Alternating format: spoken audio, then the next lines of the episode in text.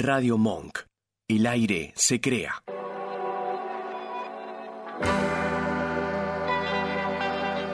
Hacemos Más Vale Magazine.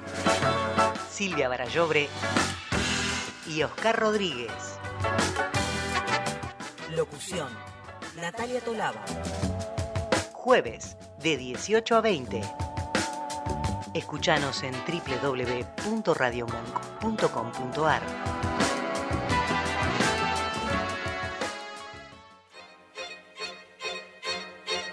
Más Vale Magazine. Edición invierno. Muñecos de nieve, chocolates en la chimenea o anginas y moco. Contala como quieras.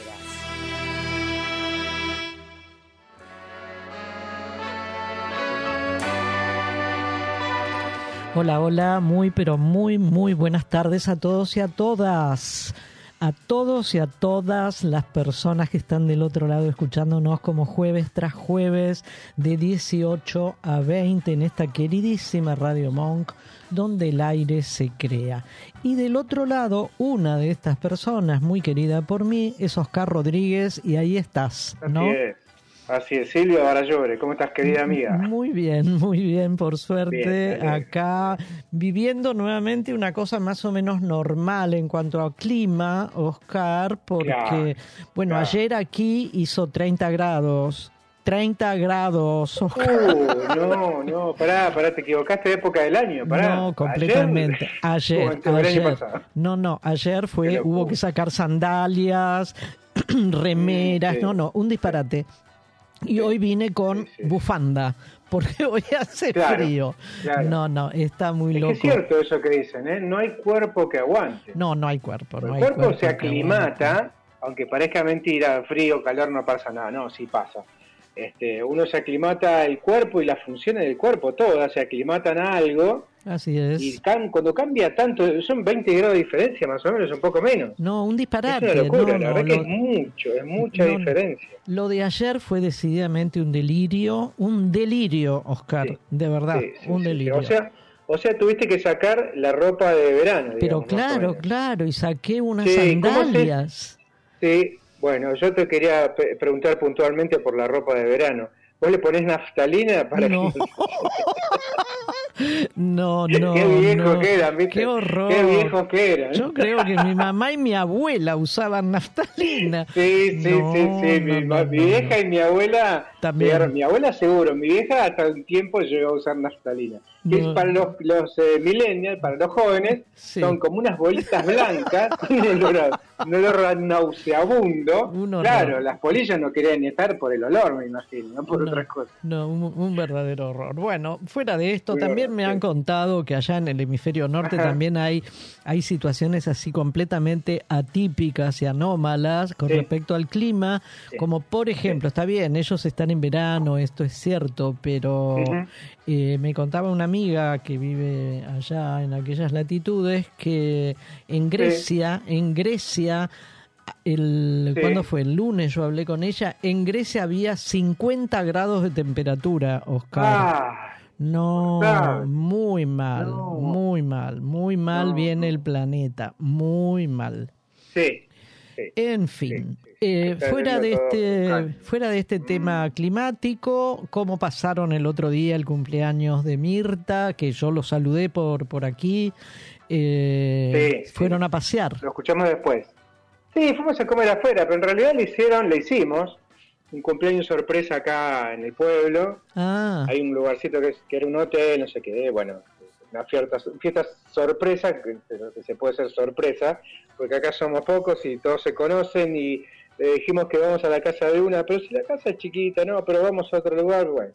En definitiva pareció una fiesta de 15, o yo guardé el auto y escuchaba que le cantaban, le pusieron una música, la, la, la, la- la aplaudí, que fue una locura. No, muy lindo, muy lindo. La gente es muy muy piola acá. No toda, por supuesto. En general hay un buen grupo. Bueno, me La alegro, pasamos muy bien. me alegro, me alegro Ujú. mucho. Bueno, nosotros aquí también con el Vasco, que de paso lo saludamos. ¿Cómo estás. Vasco? Sí, Hola Silvia, hola Oscar, ¿cómo están? ¿Todo bien? Todos bien, ¿cómo por estás. Vasco? Oscar, Bueno. tenemos, eh, habíamos dicho Sí. ya con Silvia que se te iba a tomar examen de a ver si habías escuchado la semana Ajá. pasada o no. Eh, sí, sí. Y mirá, yo tuve que editar el programa. Ah, ah, lo ah, claro, yo sé, ah, pero bueno, Claro. y que sí, sino como para cortar cada, cada hora y cortar el, el bloque tuyo y esas cosas y ponerle este, fotitos, Ah. videitos, Entonces, enlaces, claro. Escuchó toda la sacada de cuero entonces. Eh, Sí, sí. El, Eh, sí, bueno, no, voy a, no me voy a detener en eso porque corto y me voy, me el- voy eh, llorando. bueno, por- eh, edita, edita ese principio del programa parte, y lo sí, sí, sí. cancelás. Fue, fue en el principio, en no, el va medio y como en el sale, va final. todo como sale. Fue en el principio, en el no medio y en queda el final. nada. Quedan 10 minutos de programa y más mu- incluido la música. Bueno, no, Ah, está estuvimos, estuvimos bien aquí con el Vasco. estuvimos bien, por claro, suerte. claro. Salió bastante Claro. discreto todo. Bueno, Oscar, contanos, vamos a arrancar con. Son las 18.07, así que no perdamos Dale, más minutos de, esta posibilidad que tenemos de tener un micrófono en nuestras manos y poder Sí, decir sí, todo aquello que pensamos. Esto es invalorable, invalorable. Of course, of course. Bueno, dale, arranquemos. Of course, te digo, ¿me entendiste o no? Of me course, sí, sí. Porque yo, entendí. bueno, yo estoy viendo que... ¿Estás estudiando inglés? Yo- no, no, no, yo no. Yo estudié, estudié chino un par de años, pero no. Inglés estudié en la secundaria. No tuve la suerte o la desgracia de estar en la ciudad de Buenos Aires en estas épocas, con esa edad, digamos. ¿Con porque qué cosa? hay una noticia, eh, con esa, en- o sea, con esa edad de los pibes de secundaria en la ciudad autónoma de Buenos Aires. ¿Por qué te digo esto? Porque hoy por hoy eh, la ciudad hizo un contrato con Person Education. Ay, ¿no? ay, ay. Pero tenés Person bastante, tenés bastante, Para, para, tenés bastante buena pronunciación para haber estudiado Sí, solo. sí, pues es, mu- es mucho, no, son, es mucho, son muchos videos, muchas series. Ah, por eso me quedo. bueno, La bueno. secundaria nocturna hace 30 años era otra cosa. 30 años me quedo corto, 35 años. Bueno, Bueno, el contá, tema es que ver, se contá, va- sí. esto va a salir 180 millones de pesos. Me parece que no se dio cuenta la gestión de la reta que hay profesores de inglés en las escuelas públicas, estamos hablando, ¿eh? Sí, claro. Escuelas públicas, no escuelas privadas. Escuelas privadas de inglés hay un montón.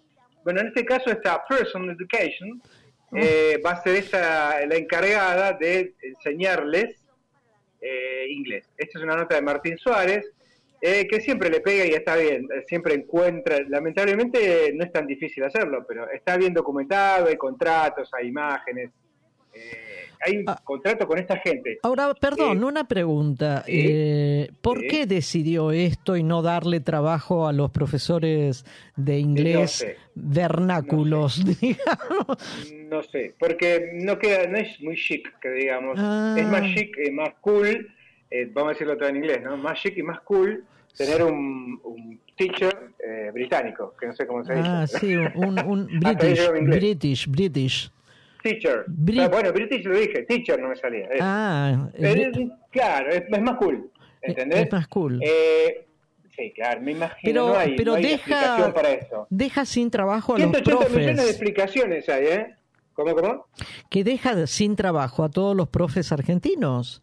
Sí, sí. Sí, encima son virtuales las clases. Ah, Están, claro, eh, hay toda una infraestructura escolar que queda afuera. Hay eliminación de cuadrillas de trabajadores, un montón de cosas que tienen que ver con lo escolar y con la infraestructura escolar. Porque no solo son profesores, sí, hay sí. gente que trabaja de mantenimiento, hay un montón de otra gente que terceriza. Lo que tiene, lo que se, se caracteriza, la gestión de la reta, es esto, tercerizar. Es Sí, un negocio. vos sabés porque que- siempre aparecen empresas con- conocidas, de apellidos conocidos. Las empresas no son conocidas, empiezan a escarbar un poquito en el directorio hay gente conocida.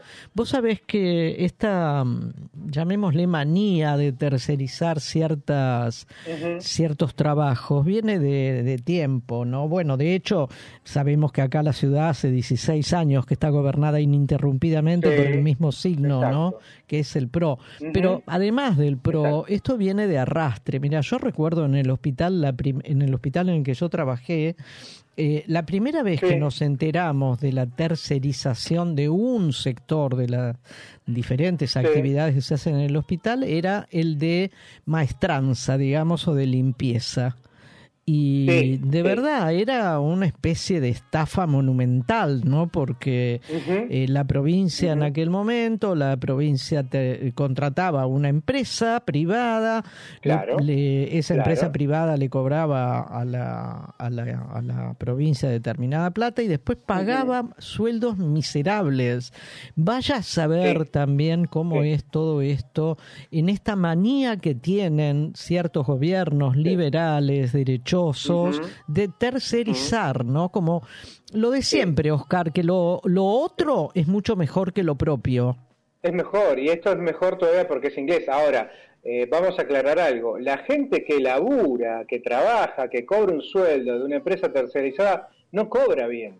La que hace la gran diferencia es la empresa que le Claro, presta el servicio. claro. ¿Mm? Porque por- uno dice, no, yo trabajo por una tercerizada. Ah, bueno, entonces ganas bien. No, la verdad que no gano tan bien. Y te doy un dato, mira, eh, las concesiones rubricadas son 19 firmas privadas en total, Oh. que se reparten más de 12 mil millones de pesos Mm, para administrar los comedores que se encuentran dentro de las escuelas públicas y esto tiene en mano la alimentación de cientos de miles de pibes que asisten a clase. Estamos hablando de 19 firmas privadas, 12 mil millones de pesos. No. Es una locura. y además Es una ponele, no es una locura, es un robo, digamos, directamente. Ponele- Esto arrancó en el 2022. ponele, ponele que todo va a ser excelente, de, de excelencia no el es el servicio, ponele eso, no, no, porque es así, Oscar, lo privado es mucho mejor, convencete de una buena vez, lo privado es mucho mejor que lo público. Nos quedamos en el 45, ¿cómo es que dicen siempre? Nos quedamos en otra época. Sí, Eh, sí, esto, aparte hay otra cosa también, hay una educación financiera que empezó a dictarse allá por 2022, mitad del año pasado, Sí. para estudiantes secundarios porteños. Eran mano de obra para grandes empresas nacionales e internacionales por dos mangos. ¿Mm? Hay una cosa que es, mirá quién lo, quién lo, quién lo apoyaba.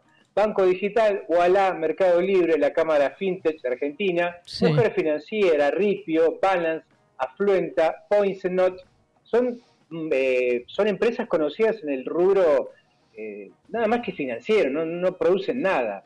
Eh, esto de educación financiera, bueno, son docentes, profesores, todos especializados, pero que en, en realidad representan a estas grandes firmas. ¿no? O sea, se están preparando a su gente, su, su mano su mano de obra, digamos, ¿no? Están Sí. preparando sus, a sus futuros empleados por dos mangos, empleados en un futuro también por dos mangos, en fin. Eh, vamos puntualmente a Person Education, Sí. eh, son capitales británicos, 179 millones 200 mil pesos para la enseñanza de idioma inglés, alumnos de nivel primario y secundario en las escuelas y colegios estatales. Y lo fundamental acá es que no vienen acá los, los English, ¿eh? se quedan allá, No. lo hacen vía remota. Pero y, y los chicos, los chicos cómo cómo cómo cómo in- ingresan es en esas aulas virtuales. No, seguramente van a poner un pizarrón, no un pizarrón, sino un- una, un- una pared blanca con un proyector y, y- y proyectan la, la- Ajá. Hacen como si fuera una pantalla gigante, me imagino, porque no dice cómo lo van a hacer. Recordemos, esto no me olvido nunca, en plena pandemia, eh, todo, casi todo el país, eh, eh, como es, eh, dio notebooks a los chicos para que eh, estudien virtualmente. La ciudad de Buenos Aires tardó mucho más en darle eh, notebook, que en realidad las, las había dado el gobierno. Eh, es una locura. Bueno, yo me imagino que con esto no sé cómo van a hacer, no dijeron, pero digamos, este, ya tienen ¿no? los chicos. Supongo que entrará por ese lado la educación. Sí, sí, Este, vía pero- remota es complicado. Pero recordemos que la ciudad de Buenos Aires tiene dos realidades socioeconómicas muy diferentes. Sí, por dos supuesto. por decir dos, hay más de dos. Pero digamos que entre Sí, el norte y sí. el sur hay un abismo dentro de la ciudad de Buenos Aires. Exacto. Eh, yo sí. no sé si este tipo de, de, mm, de enseñanza del inglés por una por, por maestros eh, nativos británicos va a llegar a las escuelas del sur de la ciudad de Buenos Aires. Siempre hablamos de esta ciudad, ¿no? De lo que se llama Cava, que no me gusta mucho la palabra Cava. Va, no es No, una palabra. Yo digo es una- porque me, suma, me Eh, resume un montón de palabras. pero Claro, pero- Es Ciudad Autónoma de Buenos Aires, que es importante decirlo, es una ciudad y es autónoma. Sí, sí, tiene Eh, el y a pesar rango. de eso tiene mucho presupuesto. Tiene el rango de cualquier otra, en cuanto a la administración y constitucionalmente hablando, de cualquier otra provincia Sí. de nuestro país. O sea, si, bien se llama es ciudad autónoma. autónoma, pero tiene, y el- la autoridad eh, principal es un jefe de gobierno, pero es un gobernador, Claro. en realidad. Sí, sí, claro. Eh, bueno, claro, claro. Oscar, Bueno, veremos, te digo veremos. un poco lo que salieron a decir los sindicatos y gremios. Sí, obvio. Eh, esto obviamente repudiaron este nuevo avance Sí, de claro. la gestión de Rodríguez Larreta. Claro. Está privatizando, dicen en algún punto, la educación pública. Desde la Unión de Trabajadores de la Educación, UTCTera, rechazaron esta tercerización. Dicen Person, Pearson Education es una de las empresas que forma parte del mapa de mercantilización y privatización de la, sal- de la educación y aseguran también que esa es una forma de privatizar la educación y no es en un marco de falta de docentes. O sea, hay una falta de docentes porque se fueron dejando y se fueron cayendo contratos que no se renovaron. O Sí, sea, sí. a propósito van dejando que se vayan o los que se, por ejemplo, los docentes que se jubilan. No, no toma otra persona que pueda ocupar ese espacio. No, claro. ¿Me explico? Sí, sí. O sea que es un es complicado y cuando hablan de tantas cosas y de la educación, eh, el futuro de, los, de nuestros hijos, bueno, hay que pues, te pones a ver esto un poco y te das cuenta que este es un es toda una contradicción andante. Bueno, Eh, el otro tema es el servicio comedor también de los chicos, ¿eh? Claro, es otra locura. Me imagino lo, lo, lo de acuerdo, ¿no? Tan de acuerdo Sí, que debe sí. estar el Ministerio de Educación con la señora eh, Sole Acuña. Sí, claro, claro. Bueno, vamos, te digo un dato para, para cerrar. Sí, En la provincia eh, estaba como gobernadora Mario, Mario Vidal, como Sí. le decimos la que la queremos tanto, sí. firmó un decreto que permitió el ingreso a las aulas de capacitadoras de una ONG que se llama Conciencia. Mira qué lindo. No, Presidida por Magdalena Bébila Croce Sánchez Elía, que tiene todo ese nombre que tiene, y patrocinada por Pepsi, Bayer, Pampa Energía, HSBC, Telefónica y Shell, entre otras multinacionales. Imagínate lo que se, que se enseñó en esas, esas capacitaciones. No, yo recuerdo, yo recuerdo cuando en uno de los tantos eh, problemas eh, de paros y movilizaciones docentes durante el gobierno de. María Eugenia Vidal, eh, ella de alguna manera salió al cruce porque, bueno, bien sabemos que todo este sector político está completamente en desacuerdo con reclamos de todo tipo por Ah, por parte de los trabajadores.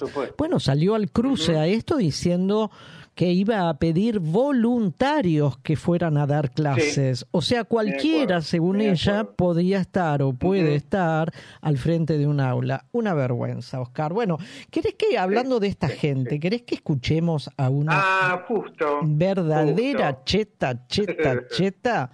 Y después seguimos, ¿eh? Sí. Dale. Dale. En Más Vale Magazine estamos hueveando. Estamos navegando en la web. Huevear, como navegar. No quiero pecar ni de discriminatoria, ni de racista. Me metí en la feria a ver qué mierda vende.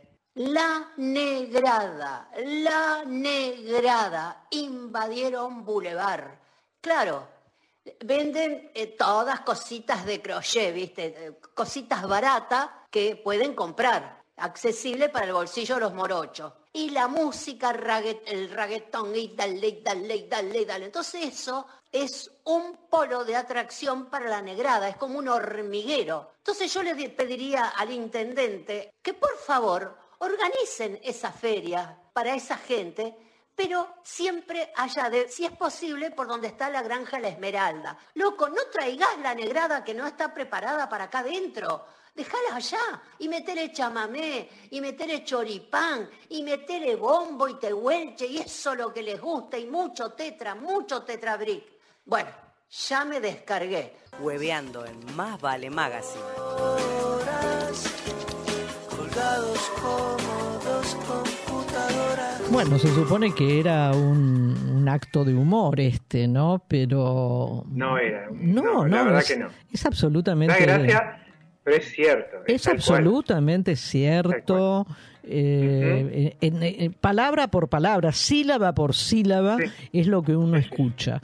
Bueno, eh, ¿qué Sí. vamos a hacer? Es así, Oscar, es así, es la negrada. La Los, gente está los morochos, dijo ella. ¿no? Los morochos Pero- comen choripán, escuchan sí, chamamé. tetra, Como si choripán. fuera algo malo, ¿no? No, todo Sí, eso. sí, Pero bueno, es esto, ¿no? Que, que existan, digamos, se les permite que existan, pero más allá. Sí, por Más allá. supuesto, por supuesto. Sí, lejos. sí, que no Bueno, molesten. ¿sabes qué? ¿Te acordás que el año pasado hubo un censo, ¿no? Un censo nacional 2022. Claro. Eh, a partir de los datos obtenidos, que siguen siendo todavía estudiados, calculados, etcétera, etcétera, se funciona un primer sistema estadístico de la población de nuestro país, ¿sí? Ajá, Eh, y claro. eh, en él, en este primer sistema, eh, obtuve o seleccioné algunos datos porque bien sabemos que mm, eh, oprimir a nuestros oyentes, a todos ustedes con muchos Ah, con números, claro, eh, es bastante, bastante poco amable. Pero bueno, algunos por lo menos. Eh, el total de los argentinos somos 46 millones 800 y pico, pongamos 47 millones, ¿sí? Eh, Sí. 23 millones son hombres y 23 Ajá. millones 700 mil son mujeres. Mirá, Somos mirá. mujeres, muchas más que hombres, ¿sí? 700.000 más. Sí, Eh, sí. más o menos. Y hay 493 personas que se han autodefinido como no binarios, es decir, no se, Ajá. no se perciben ni como hombres ni como mujeres. Claro. 493 en el país. Pero mirando un poquitito más en detalle, digamos, ¿no? Estos serían los grandes números, el total. Mirando un poquito más en detalle, aparecen cosas por demás interesantes, por lo menos para mí, ¿no? Eh, con respecto a índices de envejecimiento, los apellidos más Ah, comunes, etcétera, Claro. etcétera. Es como una especie, como si nos metiéramos, y es a esto a que los invito a todos, como si nos metiéramos a hacer un viaje dentro de la población de nuestro país. Y empezamos por los apellidos, y esto te toca de cerca, Oscar. A ver. ¿sí? Sí, sí, sí. Empezamos por los apellidos. En la Argentina hay 785 mil y monedas González, Sí. ¿sí? González, es el Gon- más, eh, más eh, numeroso. Eh, sí, viene siendo Mira. el más numeroso. El más Yo numeroso. pensé que era García, Pérez. No, ¿viste? no. 785.509 personas tienen por apellido González. Pero es por bastante diferencia el apellido más repetido, ¿eh? El más repetido. ¿Cuántos apellidos hay en nuestro país? 71 mil y monedas. Uf. 71 mil apellidos distintos. Y hay una, una distribución, digamos, ¿no? De estos apellidos. Ajá, a ver. Más del 8% de la población posee alguno de estos apellidos que voy a nombrar. Más del 8%. González a la cabeza. Rodríguez. Gómez. Ahí estamos, ahí estamos. Ahí estás. Sí. Gómez, Fernández, López, Martínez y Díaz. ¿Qué tienen en común Ajá. todos estos? Todos terminan en Z y son todos de origen Claro. español. González, Rodríguez, Gómez, Fernández, López, Martínez, Díaz, etcétera. Todos terminados en Z. Sí. Recién el décimo lugar aparece el primer apellido que no es o no termina con Z. Romero Ajá. es. Ahora Ah, la pero también es español. Ah, sí, sí, sí, pero los otros son todos con Claro. Z, ¿eh? Todos, todos, todos. Y son Ujú, estos Sí, claro, claro. son estos apellidos que en España y hace siglos atrás era Gonzalo González, derivan de los nombres Rodrigo Claro, Rodríguez, Fernando. Fernández, Martín Martínez, sí, etcétera. sí, sí. Bueno, ahora vamos a la cantidad de extranjeros que hay en nuestro Ajá. país. Son 3 millones, Oscar. Y Tres moned- millones de extranjeros. de sí. los 47, ¿eh? Nuevamente, más mujeres que hombres. Hay, más, hay Mira. casi 100.000 mujeres extranjeras más que hombres extranjeros. Y la provincia de Buenos Aires cuenta con el, de esos 3 millones y pico, la provincia de Buenos. Aires tiene el 46%. O sea, casi la mitad de esos 3 millones de extranjeros viven en la provincia. Le sigue la ciudad de Claro. Buenos Aires con el 28% de extranjeros. Y luego muy lejos Córdoba, Mendoza y Misiones con el 3-2%. Vayamos al Mira. em- envejecimiento, Oscar, de la población. Eh, y es interesante esto también, ¿no? Para calcular el envejecimiento cuentan con la, o se cuenta o establecen una relación, estos estudiosos, ¿no? Entre la cantidad de personas adultas mayores y la cantidad de niños y jóvenes. De esa, de esa cuenta surge que hay tres distritos con el índice más alto de envejecimiento, es decir, con más viejos, ¿sí? Con, Claro, claro. Bueno, creo que salta a la vista cuál es el distrito con el índice más alto. Yo supongo Sí. que es la ciudad autónoma de Buenos Aires. Exactamente, la ciudad autónoma de Buenos Aires. Luego le sigue Santa Fe y lo que me sorprende Ah, es que lo que me sorprende es que La Pampa viene en tercer lugar con población envejecida. Bueno, después, raro, ¿no? después de la ciudad autónoma, después de Santa Fe y de La Pampa, siguen la provincia de Buenos Aires, la de Córdoba, la de Entre Ríos y otra sorpresa para mí, la de Río Negro. Mirá, También- gente. Bueno, es promedio de edad, promedio de cantidad de gente.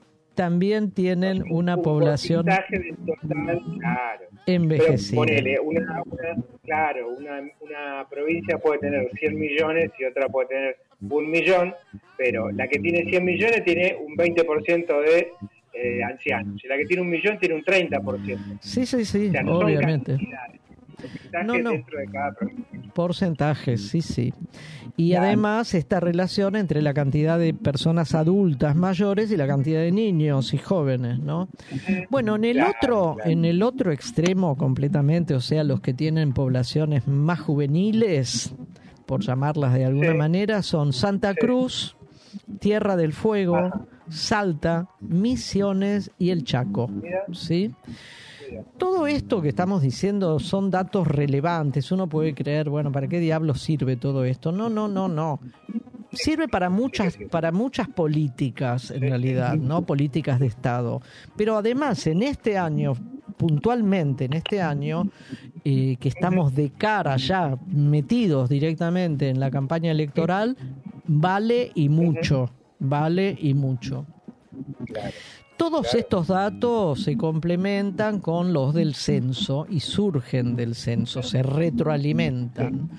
Por ejemplo, gracias a, a este censo del año pasado, sabemos que la población argentina aumenta al 11,6 por mil anualmente.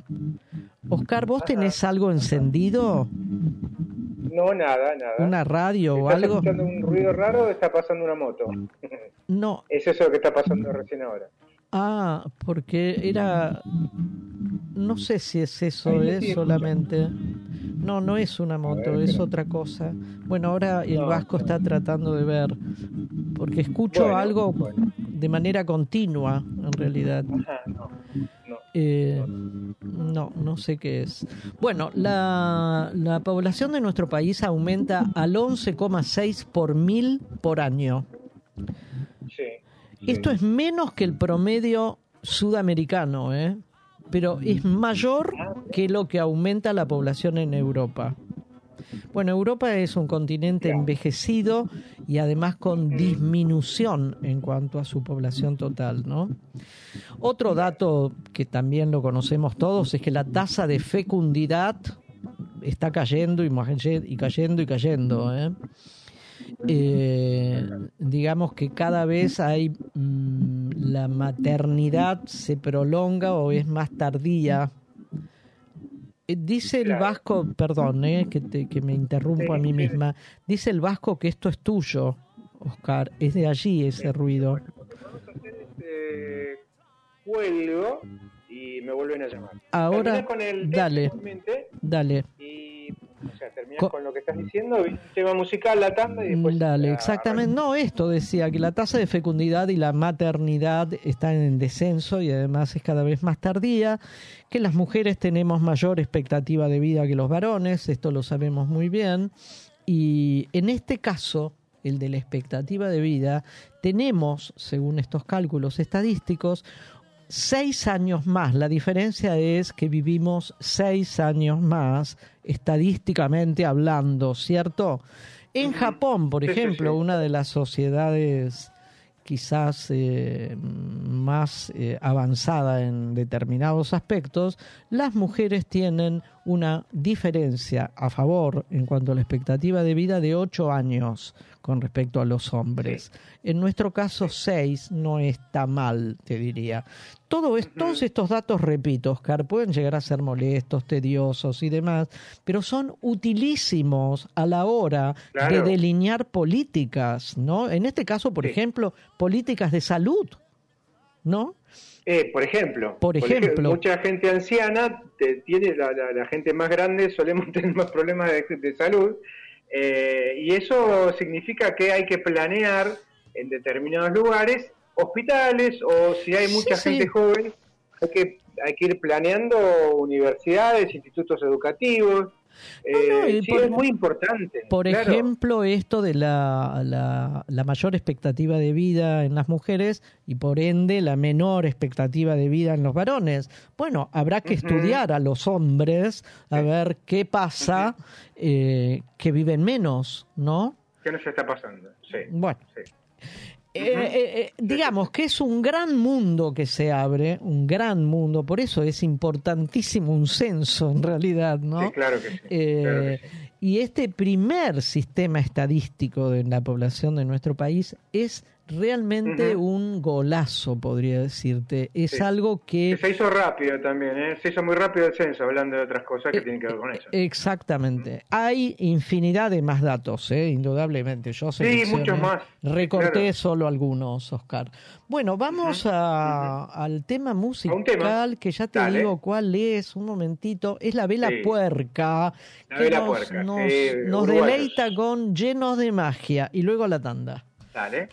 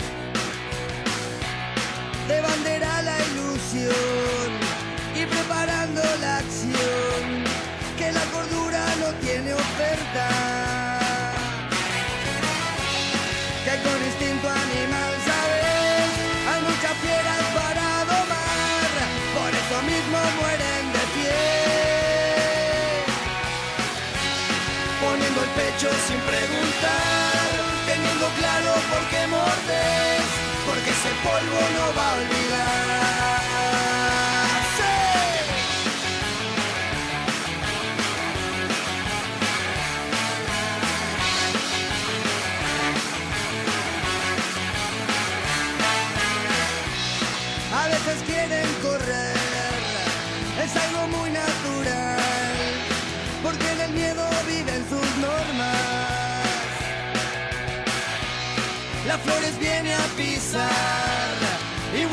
Florecer y se camuflan de varias formas.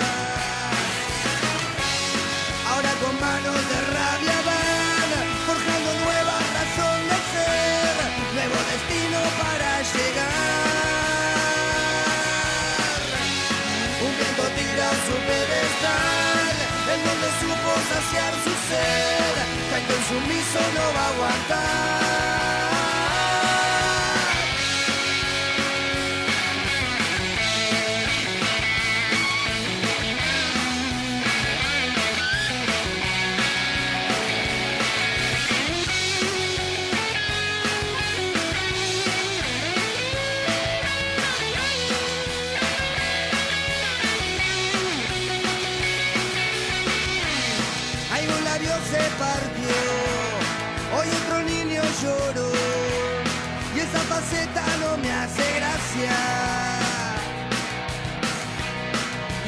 been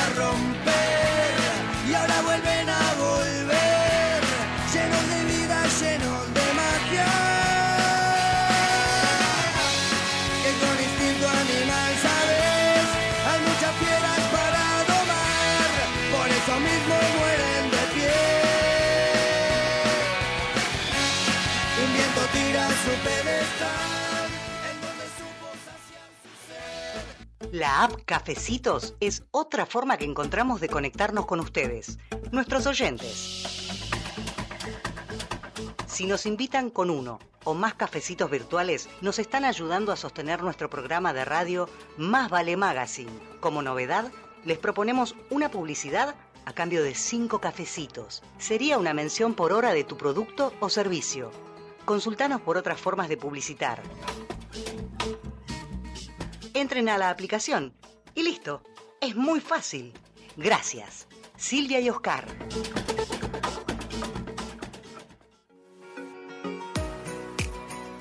Limindar Sociedad Anónima. Es una empresa argentina que opera desde 1982, dedicada a la fabricación y comercialización de lubricantes especiales y productos químicos para industrias y elabora para terceros productos químicos para el mantenimiento de piscinas, desarrollo de nuevos productos de acuerdo a las especificaciones del cliente, sustitución de importaciones, asistencia técnica pre y postventa. Limindar Sociedad Anónima. Planta industrial y laboratorio, Camino General Belgrano 2041, esquina Bonorino, Lanús Este, Buenos Aires. Para más información ingresar en www.limindar.com.ar.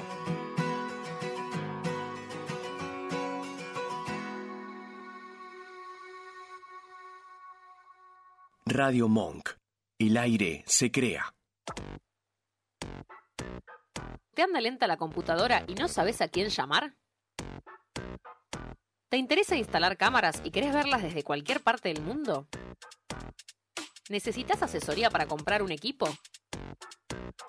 Llámanos. Somos Mantis Tech. Mantis Tech te acompaña como lo hace con Radio Monk. Visítanos en www.mantistech.com.ar o por WhatsApp al 11 60 57 90 00. Mantis Tech. ¿Te falta aire? Encontralo en Monk. Podés escucharnos en vivo las 24 horas en www.radiomonk.com.ar. Descargarte nuestra aplicación para Android en TuneIn o en Radio Cat. También nos encontrás en Mamá, en Spotify y Mixcloud. Y hasta podés vernos suscribiéndote a nuestro canal de YouTube. Demasiado aire. Dulce Beso es una yerba misionera elaborada con palo. Un mate ecológico con más de dos años de estacionamiento natural y un inconfundible sabor ahumado. Dulce Beso, es riquísima.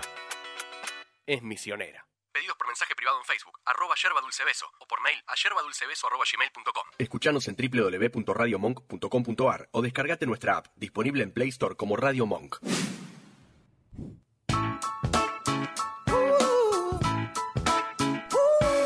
Aquí estamos otra vez, son las 18.40, Oscar. Creo que ya el Vasco pudo arreglar el, el problemita que había.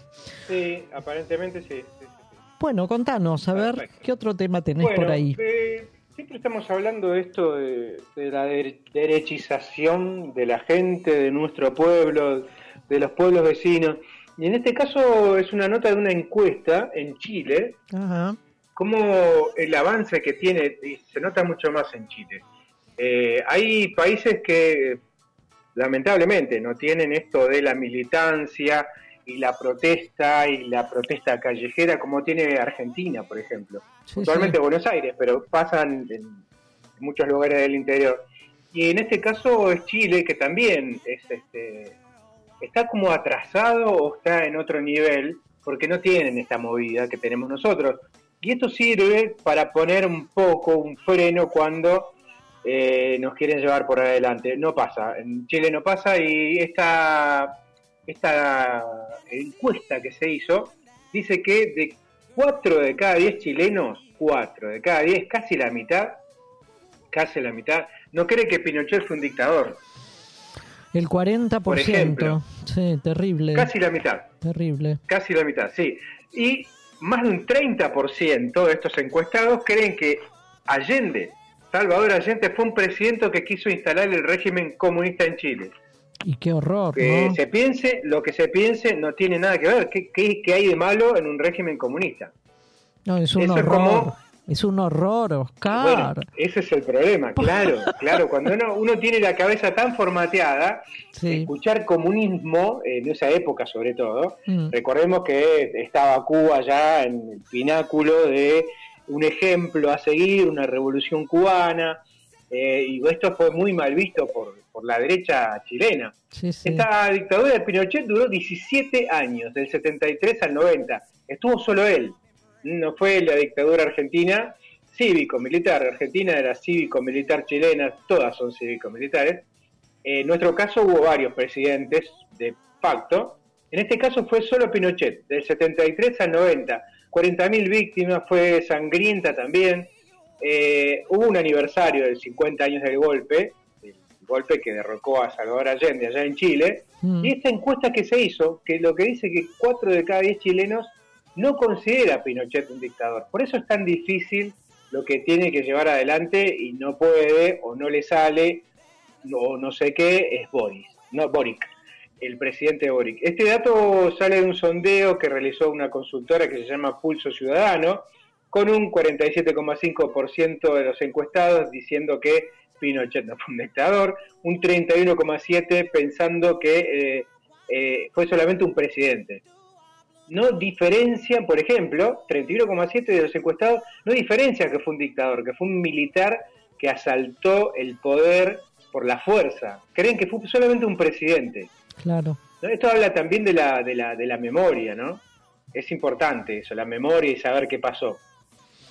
Solo un 16% cree que fue un delincuente, un 7%, un 7% cree que fue un estadista. Oh, Dios. Eh, ahí nos damos cuenta cómo, cómo la, la derecha va formateando la cabeza de todo el mundo. Mm. ¿Mm? Esto de la Ahora- percepción del presidente de, de Allende socialista, decir que, que, que iba a poner el comunismo, también es una... Ahora, eh, todo esto que decís es cierto y creo que lo, lo, lo conocemos de, de Chile o por lo menos ciertos rasgos de la población chilena, pero también nos sorprendió y muy, muy gratamente, podría decir, a pesar de la violencia, las enormes movilizaciones que hubo en Sí. noviembre, si no me equivoco, del año 19. Del año pasado. No, del, no, claro que del año pasado. el No, 19, no, claro. del 19, que terminó, Sí, la- obligó al anterior presidente, a Piñeira, o lo obligó a Piñera, sí. constituir una, una convención constituyente, que elegir los, los constituyentes que iban a redactar y pensar una nueva constitución. Bueno, todo ese enorme proceso que hubo, que lamentablemente se eh, terminaron elaborando una nueva constitución y después cuando el gobierno nacional hizo un plebiscito o un referéndum o Sí, una votación, sí. terminó perdiendo esa, Bueno, ahí está. Esa, esa constitución. Pero todo ese movimiento de noviembre del 19 fue realmente impresionante. ¿Te acordás que Sí, era, creo fue que fue la- sangriento también. terrible? Fue la primera vez que nos enterábamos de que los disparos iban a los ojos. A los ojos. Había mucho, claro. Que Había hecho manifestaciones con tuertos. gente tapándose un ojo porque le tiraban a la cara. Exacto. Bueno, de, ese, cara. de esa capacidad de movilización, mira dónde llegamos. Bueno, ¿Dónde terminó, terminó el gobierno de Piñera y apareció este joven eh, con Sí. orientación de izquierda, el nuevo, el actual presidente, eh, con un signo político completamente distinto del anterior. Pero, Exacto. pero, pero, estos números que vos decís siguen existiendo en Chile. Sí, sí, en- eh, hubo una, una encuesta en marzo de este año. Esta encuesta salió que arrojó que un 36% de estos encuestados expresó que las Fuerzas Armadas tenían razón para dar el golpe. Sí, no, no, horrible, O sea, horrible. viste, negacionistas completamente. No, no, no, no.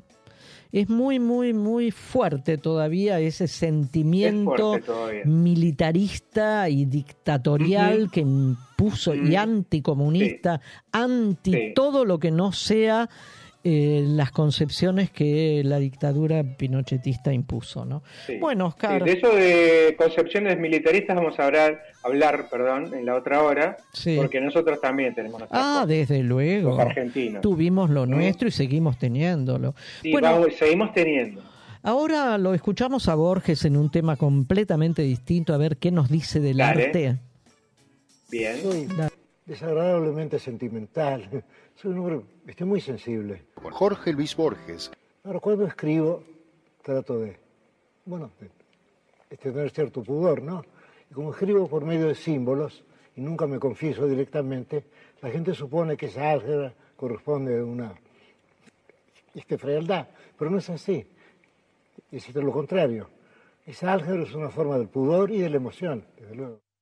La tarea, la tarea del arte es esa, es transformar, digamos, lo que nos ocurre continuamente, transformar todo eso en símbolos, transformarlo en música, transformarlo en algo que puede perdurar en la memoria de los hombres. E, es nuestro deber ese, tenemos que cumplir con él, si no nos sentimos muy desdichados. En el caso del escritor, o en el caso de todo artista, tiene el deber, él, gozoso de ver muchas veces, de este, transmutar todo eso en símbolos, esos símbolos pueden ser, me imagino, pueden ser colores, pueden ser formas, pueden ser sonidos. En el caso del poeta son sonidos y también son palabras, este, fábulas, relatos, poesías. Quiero decir que, que la tarea del poeta es continua, porque no se trata de trabajar de tal hora a tal hora. Uno continuamente uno está recibiendo algo del mundo externo y todo eso tiene que ser transmutado y será eventualmente transmutado.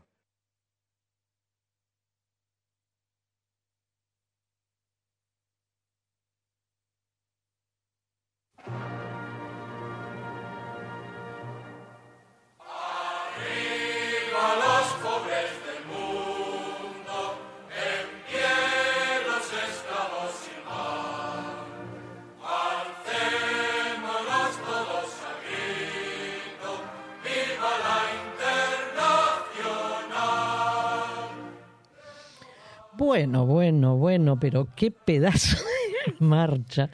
Y esto pegado a la voz de Borges, que bueno, eh, imaginémoslo a Borges con, con este tema de que voy a, compartir o que quiero compartir con todos ustedes ahora. Eh, esta es la marcha La Internacional, ¿sí? Eh, obviamente, levantemos los brazos de los pobres o algo por el estilo, comienza diciendo, ¿no? El tema por el cual elegí esto para introducir nada menos que a Rosa Luxemburgo, eh, una, a ver, una de las fundadoras del socialismo democrático y además es considerada una de las más grandes revolucionarias del siglo XX. Ella era polaca, nació en 1871 en un pueblo polaco y que en ese momento Polonia estaba ocupada por el imperio de los Ares rusos, ¿no? Claro, claro. Y, vivió entonces entre 1871 hasta el año 1919, un 15 de enero, fecha en la cual fue asesinada, con apenas 47 años, ¿sí? Hoy este crimen no habría ninguna duda en denominarlo o en considerarlo un femicidio político. Claro, claro. Eh, Lenin, uno de los líderes soviéticos, la nombraba como el águila de la revolución. Eh, fue una, una mujer que se destacó, pero desde muy niña, diría, o desde muy jovencita. Fue una pacifista, defensora acérrima de la democracia en el seno de la revolución, una luchadora incansable. Vuelvo a decir esto, ¿no? Defendía acérrimamente a la democracia en el seno de la revolución. Claro, siendo mujer es mucho más siendo mujer. en esa época. Feminista y una mujer imprescindible en la historia de mm. la humanidad de este siglo XX, del siglo anterior, y una, una mujer más que integra esa larga lista de mujeres imprescindibles, de mujeres que dejaron una huella imborrable en la historia de la humanidad era eh, apenas con 16 años comenzó la militancia revolucionaria, por eso digo que desde muy chica, ¿no? Y tuvo que exiliarse en Suiza, De Polonia se fue a Suiza y en Suiza ingresó a la universidad, que en aquellos años estaba prohibido el ingreso a las universidades por las mujeres. En Ah, Polonia, claro. en Polonia, en su país, las mujeres no podían acceder a un estudio universitario. En el año 1889, o sea, teniendo 17 años, 18, conoció a uno de los principales dirigentes socialistas. Ubiquémonos que estamos en fines del siglo XIX y a comienzos del XX tuvo lugar el acto, el acto revolucionario quizás más estruendoso de la historia, por lo menos de la historia más o menos reciente, que fue la Revolución. Rusa. Claro. Ni más ni El menos. derrocamiento de los zar. Ni más ni menos que el derrocamiento del imperio zarista en Rusia. Claro. ¿sí? Claro. Y estos años últimos del siglo XIX se venía gestando todo esto. Ya Marx había escrito mm, sus libros y, y su producción literaria ya estaba al alcance de la gente.